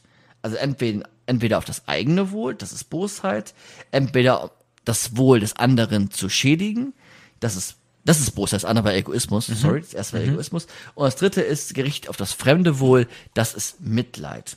Und diese drei Haupttriebfedern, ja, definieren so ein bisschen den Drang unseres Daseins. Also das ist das, was, ähm, was, was dich im Alltag bestimmt. Also entweder bist du egoistisch oder äh, boshaftig. Also, ne, du kannst egoistisch sein, ohne jemanden Leid zuzufügen. Du kannst aber auch jemanden Leid zufügen, dann bist du halt boshaftig und wahrscheinlich auch noch egoistisch, weil du da auf dein eigenes Wohl gerichtet bist. Also die treten halt auch in der Regel zusammen auf. Aber wenn du deine Handlung nur, und das hatten wir auch schon öfter Diskussion so ein bisschen, nur danach ausrichtest auf das fremde Wohl, dann handelst du echt, also genuin echt ähm, moralisch. Also nur wenn Mitleid als alleiniger Grund auftritt, ist es als moralisch zu kennzeichnen. Erstmal vielleicht so weit. Also wir haben dieses, Okay. diese drei Grundtriebfedern. Ja. Und, und Mitleid, um das jetzt nochmal so ein bisschen zu präzisieren, ist das Betroffensein vom Wohl der anderen oder das Leiden der anderen. Also ein fremdes Leid wird zum eigenen Leid. Du ähm, erkennst quasi dadurch, dass du mich anguckst, in mir vielleicht auch, dass ich auch getrieben bin durch Leid, durch, durch, durch einen Wille. Wir, wir sind alle miteinander verbunden im Sinn des Willens. Und dann erkennst du und identifizierst dich mit, mit, mit dem, mit dem jeweiligen und ähm, das fremde Leid durch die, die Fähigkeit, Mitleid zu verspüren, das ist auch jedem Menschen gegeben nach ihm, wird das fremde Leid zu deinem eigenen Leid. Und je mehr du dieses Mitleid, würde ich jetzt einfach nochmal zusätzlich sagen, quasi ausprägst, diese Fähigkeit, dich in andere hineinzuversetzen, dich mit denen zu verschmelzen, vielleicht ähnlich, vielleicht auch wie mit der Musik, weiß ich nicht, passt vielleicht auch nicht perfekt, dann werden diese quasi, diese beiden Leidzustände eins. Also das fremde Leid wird dein eigenes Leid. Also man, man leidet mit. Mit. So ja, ist tatsächlich, es ja, ja. auch einfach Ja. ziemlich Genau. Äh, genau das, was das Wort auch sagt. Ähm, Ja. äh, aber das, das, eig- das fremde Leid wird zum eigenen Leid Ja. im Sinne von, dass man mitleidet, dass man auch leidet, so wie die andere Person. Genau, bei Menschen ist das ja besonders einfach in der Regel, bei, bei, bei Personen, die dir wichtig sind. Ja, wenn jetzt ich jetzt leide, dann würdest du sofort auch traurig werden wahrscheinlich. Wenn ich jetzt äh, meine Freundin heute Nacht verliere, dann würde es dir wahrscheinlich, wenn du dich mit mir identifizieren kannst und mich irgendwie magst, dann würde es dir auch nicht gut gehen. Und wenn du dich richtig drauf einlässt und versuchst zu mitzufühlen, wie es mir gerade geht, dann geht es dir unheimlich schlecht. Das ist ja auch das, was Psychologen oder Psychotherapeuten machen, sich in die anderen hineinzuversetzen und das mitzuerleben, diesen Erleidensprozesse, diese Erleidensprozesse. Und das ist ja bei Personen, die einem nahestehen, gar nicht so kompliziert. Jetzt sagt, also in der Regel so, ne? Würden, glaube ich, viele unterschreiben. Und jetzt sagt er aber auch, dass wir das nicht nur im Nahbereich haben, sondern, und das ist ja auch eine, eine Schwierigkeit dann, aber dass wir erkennen sollten, dass wenn wir das Leid der anderen in uns aufnehmen, dass der andere nicht nur der Mensch im Nahbereich ist, sondern wenn wir uns wirklich auf den anderen einlassen, doch auch das in den Tieren zum Beispiel haben. Also er war äh, tierethisch äh, sehr weit vorne oder vielleicht auch einer der ersten. Er hatte einen Pudel. Die, genau, Ja. ja. das, das merkt man dann auch. Also wenn du dich wirklich auf das, auf das Tier, auf den Hund, auf den Pudel einlässt, Hm. dann kannst du auch mitleiden, wenn der sein Bein grad verliert oder einen Stromschock bekommt oder ge gegessen wird, also auf dem Weg zum, zum Schlachthof ist, dann versetz dich mal wirklich in das Tier. Also gib dir mal wirklich Mühe. Also diese Kontemplation, dieses Einlassen auf den anderen, dieses Einswerden mit dem Objekt, was wir eben auch schon mal hatten bei der Musik. Wenn du das machst bei anderen Lebewesen und die leiden in dem Moment, dann leidest du mit. Und das ist Menschen gegeben, das ist naturgemäß, sagt, sagt Arthur Schopenhauer. Und ja, dieser andere, der, der entwickelt sich ja auch. Also Arthur Schopenhauer hat auch immer wieder, ich glaube, vier Stunden am Tag, ich weiß es nicht genau, oder mehrmals die Woche äh, Pflanzen äh, beobachtet und mit denen ganz viel geredet und irgendwann auch mit denen gelitten, wenn es denen nicht gut ging. Also du kannst es ja immer weiterführen, ne? Und das klingt vielleicht jetzt im ersten Moment absurd für einige, aber früher war es absurd zu sagen, wir leiden mit Tieren, eine ganze Zeit lang zumindest, äh, im westlichen Bereich. Und jetzt ist das schon eher so, okay, doch, Tiere haben vielleicht sogar eine, eine politische Stimme. Soweit geht's ja jetzt äh, schon. Und wir sollten nicht Tiere grundlos Leid zufügen. Zumindest denken einige bis viele Menschen so. Ja. Leider noch nicht genug, sonst würde es das ganze Leid nicht geben. Aber so daran merkt man, dass sich der andere auf jeden Fall auch verändert, wenn man sich auf den anderen einlässt. Und vielleicht ist es ja irgendwann auch so weit, dass man sagt, gewisse Pflanzen gehören dazu oder gewisse, also Tiere ist ja auch ein super großer Begriff, ne? Aber man kann ja sagen, erstmal vielleicht Säugetiere sollten wir nicht äh, Leid zufügen oder äh, und so weiter. Ne? Also sich wirklich äh, auf den auf den anderen einlassen. Ja, aber Und- kommt dann natürlich auch immer drauf an, wo man wirklich auch Leid sieht. Ähm, Genau, Also deswegen- das ist ja die, die, ja. die, klar kann man immer so weitergehen, aber ich würde ja jetzt trotzdem Pflanzen essen ähm, oder auch ähm, nicht mitleiden, wenn eine Pflanze jetzt eingeht äh, oder eine Blume, weil sie ja nichts spürt. Ähm, sonst könnte man ja das auch noch weiter dann im nächsten Schritt treiben und sagen, ja gut, wenn mir jetzt ein Glas Wasser runterfällt, dann äh, muss ich mich auch aus dem Balkon stürzen. So. Genau. Im Prinzip. Ja, dann, das ist dann natürlich wieder die, die, die Prüfung, die wir dann selber anlegen. Hm. Grundsätzlich würde er, glaube ich, schon sagen, der, der Wille verbindet alle miteinander.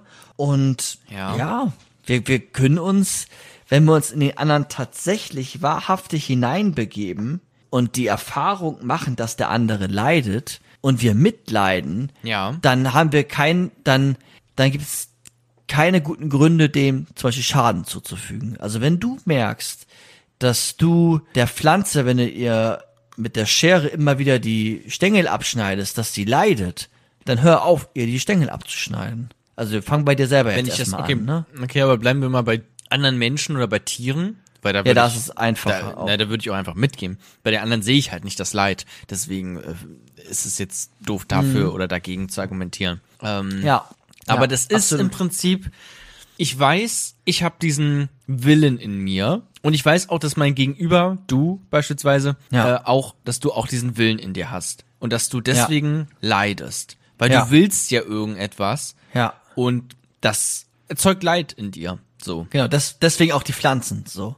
Das ist quasi die Begründung des Leidens bei Pflanzen. Die wollen auch irgendwas. Ja, die, deswegen richten sie sich zur Sonne aus. Deswegen äh, knallen die durch den Boden oder deswegen spr- äh, deswegen wachsen sie. Ja, klar, die wollen, die wollen wachsen, die wollen leben. Na gut, aber da begibt Arthur Schopenhauer irgendeinen philosophischen Fehlschluss. Ähm, Genau. ich kann ihn jetzt nicht, ich kann ihn nicht sagen. Alles aber, gut, ja. ja. Ähm, na gut, aber bleiben wir bei dir. Äh, und deswegen, weil ich sehe, dass du auch diesen Willen hast und deswegen und ich auch, wir beide. Ja. Äh, und deswegen weiß es, deswegen weiß ich, dass du auch leidest, weil ich diese Beobachtung gemacht habe, dass du Ja. diesen Willen hast, also musst du ja auch leiden. So. Und deswegen sollte ich mitleiden? Ist das äh, Deswegen ist das eine Handlungsaufforderung oder oder was ist es? Na, wenn du, wenn du das erfährst, dann leidest du automatisch mit. Und was du dann solltest, darauf kommen wir gleich, also da- dann können wir auch jetzt schon sagen, dann solltest du den anderen helfen. Oder das äh, vermeiden, wenn du gerade etwas aktiv tust, was den anderen schadet, das dann zu lassen. Ne? Also wenn du mich die ganze Zeit mit einem Geodreieck piekst und du langsam merkst, dass mir, das, dass mir das Leid zufügt, dann hör auf damit. Ja, okay, ich lasse es. Okay. Und was jetzt natürlich, und das sollte man immer wieder im Hintergrund haben, das hatte ich vor einer Stunde ja auch gesagt, zu der Zeit war der Vernunftbegriff das Zentrale. Da gab es den Kant und da gab es den kategorischen Imperativ und da wurde die komplette Moraltheorie von der Vernunft abgeleitet. Und da sagt Schopenhauer, nee, die der Vernunft, das haben wir ja schon geklärt, ist erstmal Sklavin der, des, des Willens so und die Erfahrung, die wir im Miterleben und Mitleiden machen, das ist das Entscheidende. Das ist nicht die Vernunft. Das ist das, das, das Mitleid, diese, diese, dieser natürliche Beweggrund, ähm, vielleicht dann auch anderen tatsächlich zu helfen. Da übersteigt es auch dann gelegentlich den Egoismus und wir helfen tatsächlich, äh, keine Ahnung, wenn jetzt ein, ein kleines Kind, nehmen wir mal einen süßen kleinen Jungen oder ein süßes kleines Mädchen auf dem äh, Bahnsteig ist, dann springst du vielleicht auch runter und versuchst es zu retten und, be und bedrohst dein eigenes Leben dadurch, weil du weißt, jeden Moment könnte auch der Zug dich totfahren. Ne, da geht ja quasi der Egoismus in den Hintergrund, du nimmst das Leid des anderen oder das Wohl des anderen mit in deine Überlegung der Handlung ähm, ein. Und, ne? Doch, Ja, ja, ja. und er hat jetzt gesagt, und das, das, das kann er beobachten, wenn er damals die Sklaven beobachtet hat, wenn er die Tiere beobachtet hat, dann müssen wir eigentlich nur noch, in Anführungsstrichen, dass dieses System überwinden, was verhindert, dass wir mitleiden.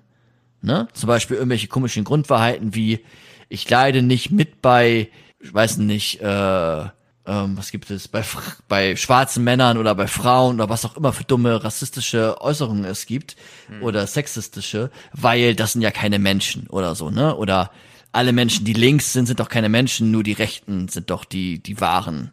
Ne? Keine Ahnung. Das, dieses System sollten wir überwinden und uns eigentlich auf das zurückbesinnen, was uns alle verbindet, nämlich der Wille, diese, das Leiden, dass wir Leidensgefährten sind. Und er sagt dann jetzt auch weiter, jetzt kommt ein Zitat, wenn wir einsehen, dass unser Getrenntsein vom Universum eine Illusion ist, weil unser individueller Wille und der Wille des Individuums, äh, und der Wille des Universums ein und dasselbe sind, können wir lernen, uns zu jedem mitfühlend zu verhalten Weil alle Menschen etwas wollen. weil wir alle leiden, weil wir alle den Willen Weil wir alle haben. getrieben sind vom, vom Willen. Ja, genau, ja.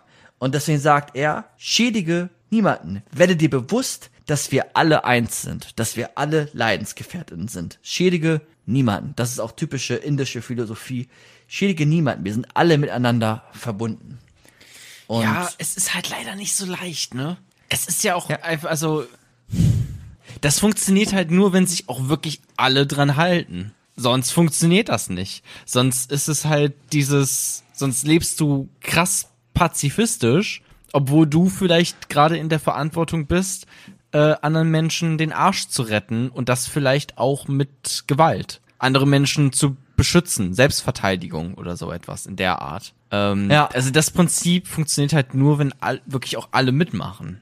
Ja, und es funktioniert nur, wenn du das Prinzip als Prinzip betrachtest, dass es so einen Anspruch auf Verallgemeinerung hat. Ja.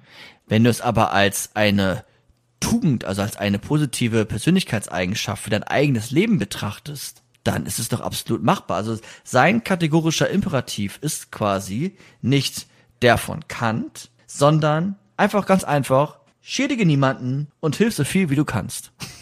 Ja, ich habe auch, ich habe auch schon ganz kurz, ich habe auch schon an äh, Kant gedacht, dass er ja im Prinzip sagt, Ja. na gut, wir brauchen ja anscheinend gar nicht diesen kategorischen Imperativ, also dieses moralische Prinzip, was sich irgendein schlauer Mann irgendein, irgendwann mal ausgedacht hat, sondern hey, merk doch einfach, dass wir alle leiden, weil wir von diesem Ja. Willen alle getrieben sind und deswegen leide mit Und wenn du mitleidest, dann tust du auch niemanden anderen weh und hilfst Ja. sogar anderen, wenn, Ja. wenn sie in Not sind. Ja. Das hat natürlich auch wieder seine Grenzen, so. Ja, genau, Aber bei diesen Grenzen bin ich nämlich gerade mental, ähm, Ja. die ich ja gerade eben auch vielleicht schon noch- aufzeigen wollte. Genau, genau. Was man dazu noch mal kurz sagen könnte, ist, dass dieser, diese Handlungsaufforderung des Mitleidens oder das Mitleid zwei Grade hat. Einmal einen negativen, einmal einen positiven. Ist auch nicht kompliziert. Der negative ist, dass du Mitleid einfach nur vermeidest, also dass du niemanden aktiv schädigst. Das spricht auch von Gerechtigkeit, also Unterlassen von Unrecht. Du machst einfach nichts Negatives, so, dann passiert auch nichts Negatives von dir ausgehend in der Welt. Oder positiv, das heißt helfen. Also Menschenliebe, Caritas, dass du aktiv anderen hilfst. Aber das sind zwei Grade des Mitleids. Eins, du unterlässt ist, anderen zu schädigen. Und zwei ist, wenn du siehst, dass andere leiden, dann hilfst du. So unterscheidet er nochmal beim Begriff des Mitleids. Das ist mir ein bisschen irgendwie auch zu, das klingt irgendwie, Es ist halt klingt so ein bisschen wie ne? so ein Also- Weichei. So, weißt Aber das ist doch geil. Also sich in alle wiederzuerkennen, ne? das war dieses Nirvana auch, was wir vorhin Mhm. hatten. Also sich in anderen wiederzuerkennen, sich auf andere Personen, bleiben wir jetzt vielleicht auch mal bei Menschen, weil es irgendwie am einfachsten ist und ich mich da auch sehr gut selber sehen kann, auch wenn ich selber so gut wie kein Fleisch esse, aber es ist eine andere Sache, ähm, sich in alle wiederzuerkennen und erstmal offen dem gegenüberzutreten und wenn der, wenn du merkst, der tut dies und dies und das und das hat Leid in ihm aus, führt in ihm aus. Und das ist einfach ein Erleidensprozess, den er gerade hat, da mitzuerleben, mitzuleiden und dann im Zweifel ihn erstmal nicht zu schädigen, also vielleicht ihn runterzumachen, zu sagen, ja, du bist ja dumm, du hast ja eine ganz dumme politische Einstellung, ne? Sondern ihn dann vielleicht sogar entweder so zu lassen, das ist ja Grad eins negativ, du lässt ihn einfach so und schädigst ihn nicht direkt, oder Position zwei, ihn zu helfen, vielleicht aufzufordern, gemeinsam über sein Leben nachzudenken, sein Leben selbst zu verstehen. Das ist jetzt sehr therapeutisch gesagt, was ich gerade äh, erläutere. Aber das sind so diese zwei Grade des Mitleids. Aber Und manch- beide setzen voraus, dass du dich in den anderen ähm, hineinversetzt. Aber manchmal musst du ja auch über manche Personen hinwegsehen, um andere zu schützen. Also, wenn jetzt irgendjemand sagt, ja, hier die AfD, ne? Ganz ehrlich, ich weiß jetzt noch nicht, ob ich die wähle, aber die haben ja schon, ein paar Punkten haben die ja schon echt, ein, die haben ja schon recht auch manchmal. So, dann würde ich halt schon sagen, ja, äh, tut mir leid, aber dann bist du halt auch einfach mitverantwortlich für ähm, viele rassistische äh, Straftaten, die äh, in letzter Zeit hier äh, passiert sind in diesem Land. So oder oder dann muss man vielleicht auch etwas dagegen sagen, um andere Menschen äh, zu schützen. So und dann würdest du halt gegen einer, also dann würdest du ja nicht mehr so viel Mitleid jetzt für irgendeinen irgendein AfD-Wähler verspüren, weil du gerade Mitleid haben musst für andere Menschen, die hier in diesem Land von Nazis bedroht werden, deswegen ähm, umziehen müssen oder oder ihre Familie verstecken müssen. Ja, du, du könntest vielleicht aber dich in den AfDler in dem Moment hineinversetzen oder grundsätzlich in den Stereotyp AfDler und auch dir bewusst sein, dass die nicht als das auf die Welt gekommen sind, dass sie eine Lebens- oder Leidensgeschichte haben, die zu diesen Äußerungen führt und dann vielleicht zwischen Form und Inhalt auch nochmal unterscheiden. Also der Inhalt kann ja das sein, was du gerade gesagt hast, aber wie du das den anderen sagst, also die Form, das ist dann vielleicht entscheidend.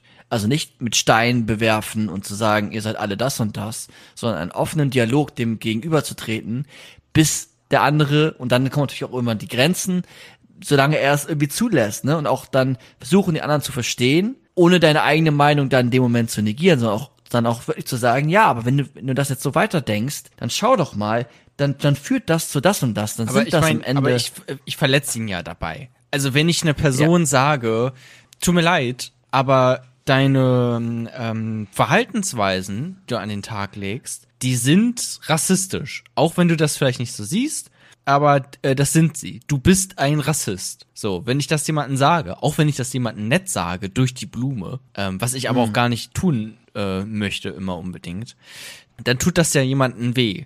Der will ja nicht als Rassist bezeichnet werden. Das ist ja quasi das, warum sich halb Deutschland auch irgendwie damit sträubt, bestimmte Wörter nicht mehr zu sagen, weil sie sich denken, na, ich bin doch kein Rassist. So, aber weil es halt weh tut. Aber muss man das nicht vielleicht auch einfach dann mal sagen? So, und Ich glaube, ja, also, da, also das ist auch nicht Fragen, die dann durch Schopenhauer so gut zu beantworten sind. Ne? Also Leid sind ja für ihn ja wirklich existenzielle Sachen. Ne? Also du musst ja, du würdest ihn ja trotzdem nicht umbringen. So, ne? Es hat, es hat ja Grenzen. Du bist ja immer noch auf einer Argumentationsebene, auf einer sprachlichen Ebene, die ja nicht auf auf Gewalt gemünzt ist. Es ist, das ist die quasi ein Abwägen dann von, von Dingen auch wieder, wie es ja auch so oft einfach eine Abwägungssache ist. Genau. Das, aber das ich Leid finde von der einen Person und das Leid von anderen Personen, die man vielleicht äh, schützen muss vor anderen Personen, dass man das abwägt, aber trotzdem mit diesem grundlegenden Prinzip, ich versuche mitzuleiden mit und mich hineinzuversetzen in andere Personen. Genau, also das, sich hineinzuversetzen und einfach irgendwie dann vielleicht im Kopf zu haben, ja, der und der hat da und da seinen Gedankengut her und du musst es ja auch nicht gut finden, aber ich würde jetzt, da kannst du auch ruhig deine Meinung dann äh, vertreten, solange das äh, einen, ge- sagen wir jetzt mal, demokratischen Rahmen hat. Aber dieser Grundsatz, schädige niemanden, hilf so viel wie du kannst, dann helf denen, denen es wirklich schlecht geht. Also denen, die, die wirklich, wo du richtig mitleidest. Also bei den AfDler leidest du dann ja auch nicht mit, du leidest bei dem mit, die durch die betroffen sind. Also vielleicht Schwarze oder so, die dann in, im kleinen Dorf ausgegrenzt werden, ne? Dann helf denen und steh für deren Rechte mit ein, ne? Geh mit denen zusammen auf die Straße. Da, wo du wirklich mitleidest, wo du dieses Empfinden auch hast. Das hast du ja bei den AfDler dann ja nicht so stark, außer du bist irgendwie Psychoanalytiker und nimmst die voll auseinander oder so. Ähm, also so als Grundsatz, aber schädige niemanden, hilf so viel, wie du kannst, entweder in so einer aktiven oder so einer passiven Rolle, also negativ oder positiv, was ich vorhin gesagt hatte. Ähm, das finde ich als Grundsatz schon ziemlich gelungen. Also, ja. Ja, wenn man ich, auch, vor allem wenn man weiß, wo dieser Grundsatz herkommt, so, Genau, mit den Willen und den Leidensdruck.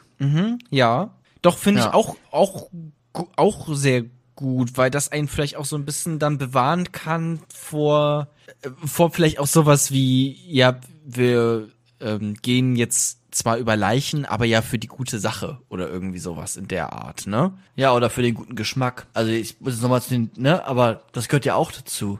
Also jetzt muss ich, also das ist halt, Tierethik ist halt Schopenhauers Gebiet. Deswegen sei dir bewusst, wenn du die Salami isst, versuch dich mal in das Tier hineinzuversetzen. Guck dir die Videos an oder fahr einen Schlachthof und überlege, leide mal wirklich mit. Und sei dir bewusst, dass ihr eins seid, dass ihr beide habt diesen Willen. Ihr seid verbunden. Willst du dann wirklich diesen, also, ne, eigentlich ist der Drang dann dazu da, das hat man ja auch als Mensch, ne, wenn man ein Tier einen Namen gibt, aber das eigene Tier isst man ja nicht. Das hat ja gewisse Gründe. Ja, und weil So, man, weil man halt- da auch dann hineinversetzt äh, und mitleidet. Genau, und dann, genau, und bei den, bei den anderen hast du quasi noch dieses System, was dir was verhindert, mitzuleiden. ja, ne? weil es halt als als Bärchenwurst äh, rauskommt. Genau, es ist einfach nur ein, Ob ein Objekt, irgendwas Abstraktes, was auf dem Teller liegt. Ja. Und das, das finde ich da ganz, ganz stark für so eine, für eine Moraltheorie, wenn man die noch weiter ausarbeitet. Sie hat natürlich Grenzen, ne? Also sowas wie, naja, wie komme ich jetzt über den Nahbereich hinaus, so, ne? So diese moralischen Gefühle. Ähm, also wie schaffe ich es, nicht nur zu leiden, wenn ich dich sehe, Jona, sondern auch zu leiden, wenn ich Kinder in Afghanistan oder so sehe. Hm? Ja, da könnte man vielleicht mit Social Media und, und Internet, YouTube auch einiges irgendwie bewirken. Das kannte er natürlich nicht. Aber wie kommt man eigentlich über diesen Nahbereich hinaus? Jetzt einfach pragmatisch auch gesehen. Und, und das ist, glaube ich, eine Sache, die man nicht klären kann durch seinen äh, Moralvorschlag, ist so allgemeine Prinzipien aufzustellen. Also mit wem leide ich jetzt mit?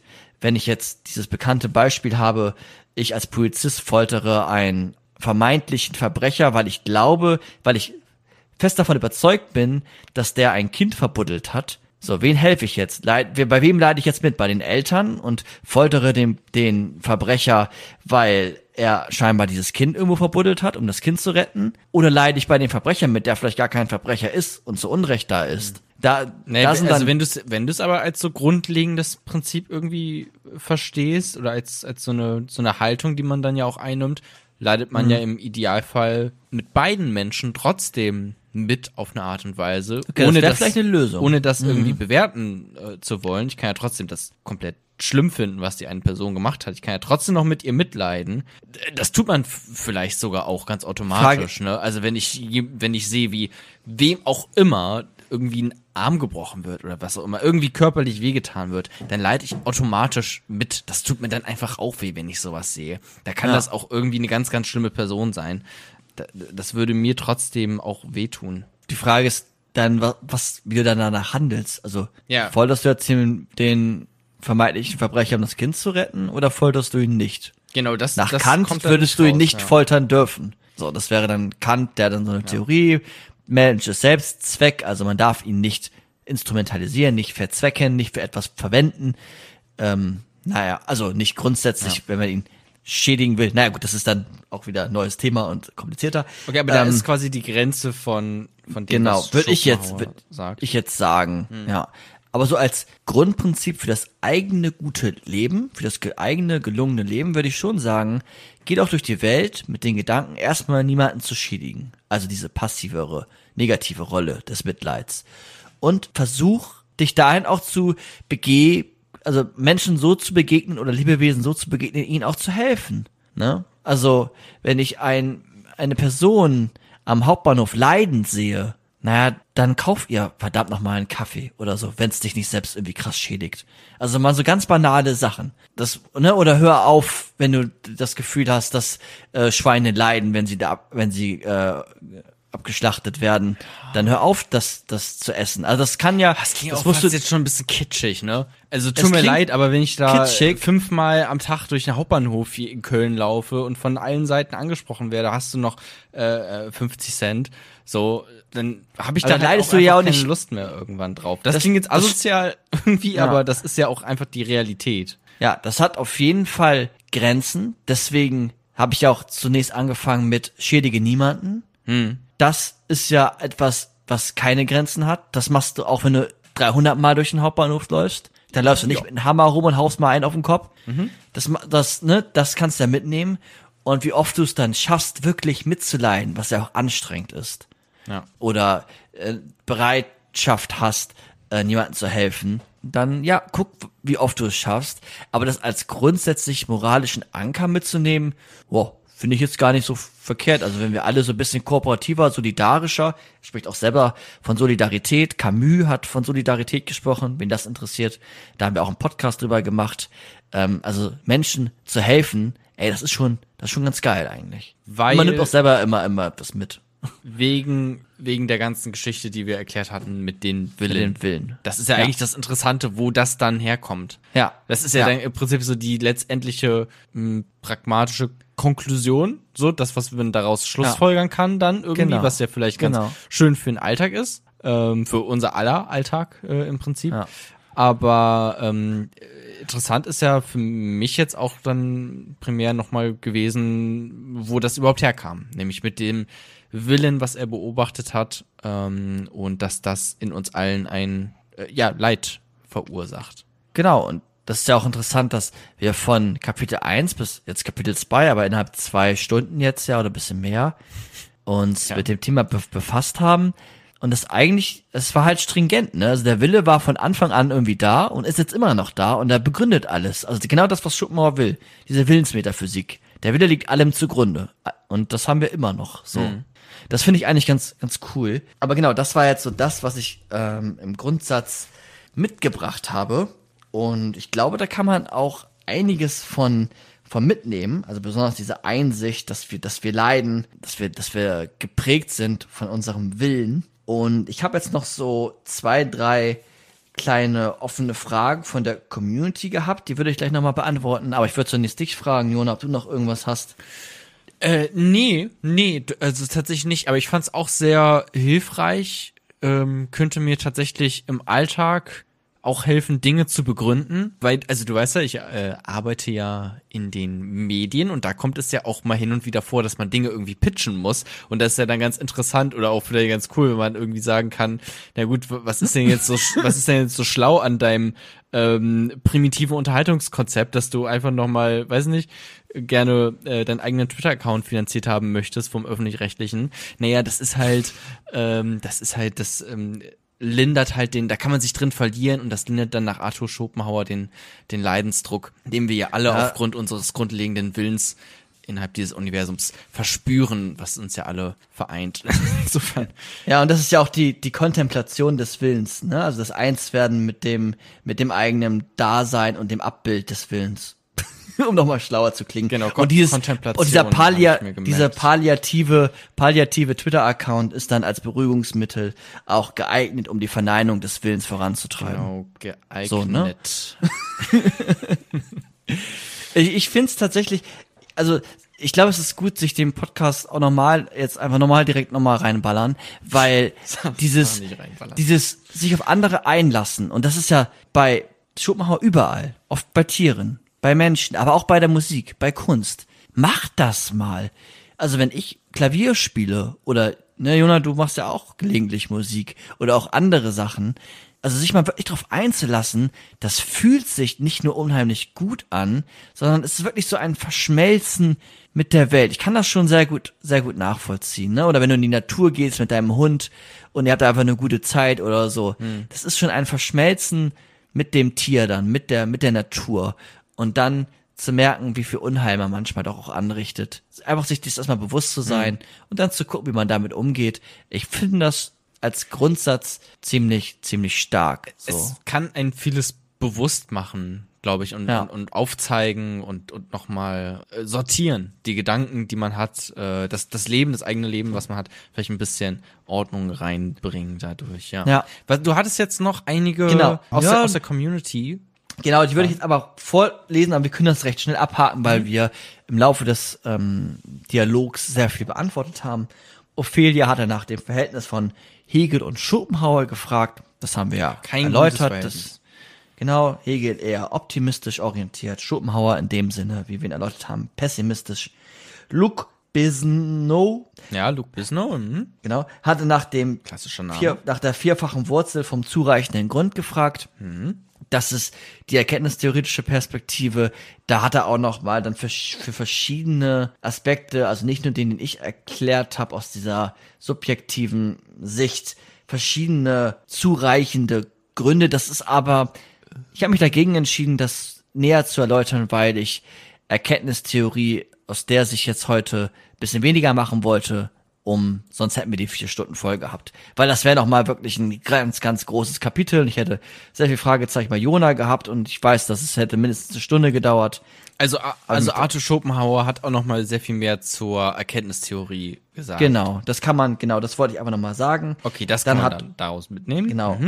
Rocco Thaddeus hat nach dem Frauenbild gefragt. Da kann ich jetzt doch mal sagen, das habe ich am Anfang ja Komplett schon mal misogynes Arschloch anscheinend. Ja, genau. Und er hat auch sowas gesagt, ähm, wie dass die Frauen die Komplizen des Willens sind. Weil die Frauen ja als Verführerinnen agieren Hm. und diesen Sexwillen, diesen Drang nach, nach Begehren beim Mann ausüben, äh, quasi, oder aus, Hm. äh, dass er dann quasi sich, dass er quasi da ist einfach, so dieser Drang. Und deswegen sind die Frauen die Komplizen des Willens. Mhm. Ist natürlich absoluter Bullshit, so. So, das braucht man auch eigentlich gar nicht begründen, weil das seine eigene Theorie eigentlich gar nicht hergibt. Es ist eher biografisch. So würde ich es einfach erklären wollen. Aber genau, er hatte nach dem Frauenbild gefragt. Jazz Lustig hatte noch gefragt nach dem Verhältnis zum Buddhismus. Das habe ich ja schon erklärt, so ein bisschen mit dem Nirvana und dem Mitleid und dem Verbundensein. Er hat die Schriften gelesen, hat die dann auch übersetzen lassen und war einer der ersten oder der erste Philosoph im deutschsprachigen oder europäischen Raum, der damit angefangen hat. Und Neflesia hatte gefragt, wieso er eigentlich so berühmt ist. Und da würde ich sagen, naja, erstmal, weil er halt vieles auf den Punkt gebracht hat, viele sich darauf bezogen haben. Freud zum Beispiel, Nietzsche hatte ich gesagt, weil er die östliche Philosophie nach Deutschland unter anderem mitgebracht hat. Und weil, und jetzt kann man es gut verbinden mit einer weiteren Anmerkung, nämlich von Dirk Schwindenhammer, der nämlich nach Den kenne ich doch. Ah ja, der, genau, der hat schon öfter was gesagt. Also, oder kennst du den privat? Nein. Nö, aber ähm, ich, ich weiß nicht, ich folge ihm auch mit, mittlerweile einfach bei äh, Instagram und bei Twitter und ähm, so. Künstler, soweit ich weiß. Aber ich habe mir noch nicht ähm, seine ganzen Werke angeguckt. Ich habe nur mal so ein bisschen reingeguckt bei seiner Website. Ah ja, Dirk, Auf äh, wie hieß er? ich glaube Schwindenhammer, oder? Schwindenhammer, ja, das kann gut sein. Ja, hab ein bisschen hingekrickelt. Der hatte nach den naturwissenschaftlichen Beweisen gefragt, also nach so einer grundsätzlichen Rele Relevanz noch in der modernen, in den modernen Wissenschaften. Da hat er auch selber schon sehr, sehr viel gewusst so.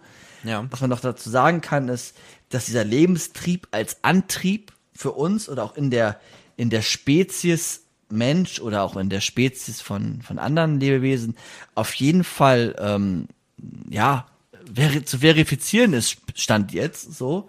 Ähm, also Lebenstrieb als Antrieb ist auf jeden Fall immer noch ähm, großes Thema in der, in der Biologie, ist auf jeden Fall bewiesen, solange es nicht falsifiziert wird dass die Langeweile als Lebenskiller auftritt. Das habe ich ja auch schon gesagt. Die moderne Psychologie, absolut, ja, das stimmt. Und was man auch noch sagen kann, so modernere Philosophen, die zum Beispiel mit Moral und Mitleid befasst haben, also zum Beispiel ähm, Birnbacher heißt er, der hat sich auch mit natürlichen Altruismus befasst, der rekurriert auch auf auf also der ähm, genau bezieht sich auch auf Arthur Schopenhauer oder auch Schirmmacher, der von natürlicher Moral spricht, bezieht sich auch auf Arthur Schopenhauer natürliche Moral, weil das Mitleid jedem Menschen i- gegeben ist, das haben wir alle, das ist Ja. uns konstitutiv. Oder Prinzip der Verantwortung von Hans Jonas, das ist auch sehr viel mit Schopenhauer, hat es auch sehr viel zu tun. Ähm, also wir finden wirklich Schopenhauer in den Wissenschaften immer noch ähm, unter anderem gut vertreten. Und ja, der hat auf jeden Fall einiges zu sagen gehabt. Ja, und das war das, was ich, was ich vorbereitet habe. Bin ein bisschen müde. Mein Jetzt Wein ist ich. fast leer. Mein Mund ist so, das ist einfach so. Ja. Solange die Aber Ohren von unseren ZuhörerInnen noch nicht abgefallen sind, ist ja alles in Ordnung. Ja, aber das, das war, das war der Arthur, der Arthur, der Arthur Schopenhauer. Was man, ah, was mir noch gerade kurz einfällt, mit den, ah, weiß ich nicht, vielleicht ist es auch jetzt wieder, wer weiter, ich habe eine gute Idee, wer weiter sich mit den Willen befassen will, der kann ja jetzt mal in die Folge von Nietzsche reinhören. Weil Nietzsche hat ja, das haben wir ja schon erfahren, sich auch auf Arthur Schopenhauer auch bezogen. Doch Nietzsche sieht den Willen gar nicht so als Lebenstrieb, als so etwas, als dieser blinde Drang, vielleicht auch etwas Negatives, was Leiden verursacht, sondern tatsächlich als etwas Kreatives. Und wen das interessiert, hört mal bei Nietzsche rein. Die Folge fand Jona auch sehr gut. Die ist, die ist unfassbar einfach, unfassbar. Ist etwas Kreatives. Äh, Klingt so Ja. ein bisschen jetzt wie das, was ich vorhin gesagt habe. Das, ist ja auch Ja, irgendwie. hör doch mal bei Nietzsche rein, Jona. Ich habe auch schon da wieder ganz viel vergessen. Das ist halt, Ja. das nervt mich so doll, wie viel man denn auch einfach wieder vergisst einfach. Wo, wobei das aber auch schnell wieder hochkommt, sobald man oder hochkommen könnte, wenn man so ein paar Stichworte dann hört, da merkt man dann doch, okay, ein bisschen was ist hängen geblieben. So, so merke ich mir das auch nur. Ich merke mir nur Stichwörter. Ja. Und dann spinne ich mir das wieder selber zusammen. Ja. Und mal mehr und mal weniger. Ja, das, hat, Äh, das hast du mir auch mal gesagt korrekt, und das ja. äh, fand ich ganz gut, die, die Technik. Auch bei, weiß nicht, Existenzialismus merkt man sich einfach so ein paar äh, Begriffe, ein paar Wörter und dann, dann kommt das schon alles irgendwie wieder Ja. zusammen und man, man reimt sich das äh, ineinander. Ähm, Genau. Okay. Das war äh, Wow. super. Also Ich fand's sehr schön, ich fand's sehr anregend, ich fand's ganz gut. Ich habe einen ersten schönen Eindruck bekommen von Arthur Schopenhauer. Jetzt hat man halt einen ganz guten Überblick erstmal darüber bekommen. Das ist ja das, was dieser Podcast hier will. So erstmal so ein grundlegendes Verständnis, okay, was hat Arthur Schopenhauer äh, zu sagen gehabt? Und ich finde, das Genau. hat man jetzt ehrlich gesagt ganz schön gut herausbekommen. Das ist auch ja immer so wie so ein kleines Philosophiestudium hier auf jeden Fall, dass man einfach sich jetzt so lange Zeit dann ja auch jetzt, ähm, ich weiß jetzt nicht, wie die Folge am Ende schlussendlich wird, aber ja schon Ja. knapp drei Stunden jetzt wohl fast, dass, dass man da schon eine Menge mitnimmt. So, auf jeden Absolut. Fall. Also, Also wer alle, wer alle Folgen durcharbeitet, der ist gut vorbereitet, wenn er mal wirklich Philosophie studieren will. Und das, was ich sag, ist auch zu 99 Prozent richtig. Vielleicht nicht zu 100, weil man immer etwas auch neu auslegt und nicht immer alles genau weiß. Aber ich habe meine Quellen und die sind gut recherchiert. Quellenschutz, aber ähm, äh, falls euch irgendwas auffällt, schreibt, schreibt uns das absolut, gerne ja, bei Äh, Instagram. Da heißen wir Philosophie to go, ganz einfach. Und lasst uns gerne, wenn euch das hier gefallen hat, eine 5-Sterne-Bewertung bei iTunes da oder wo auch immer ihr uns bewerten wollt und könnt. Und ähm, natürlich könnt ihr uns auch gerne auf Patreon unterstützen. Ich meine, wenn ihr es bis hierhin geschafft habt, bis zum Ende einer Philosophie to go Folge, dann ist der Weg dahin vielleicht auch gar nicht mehr so weit. ja. Vielen Dank Genau. fürs Zuhören. Mir hat's Ja. sehr, sehr große Freude bereitet. Micha, danke dir. Danke an unseren Zuhörenden da draußen und hoffentlich bis bald, bis in einem Monat. Macht's gut. Tschüss. Tschüss.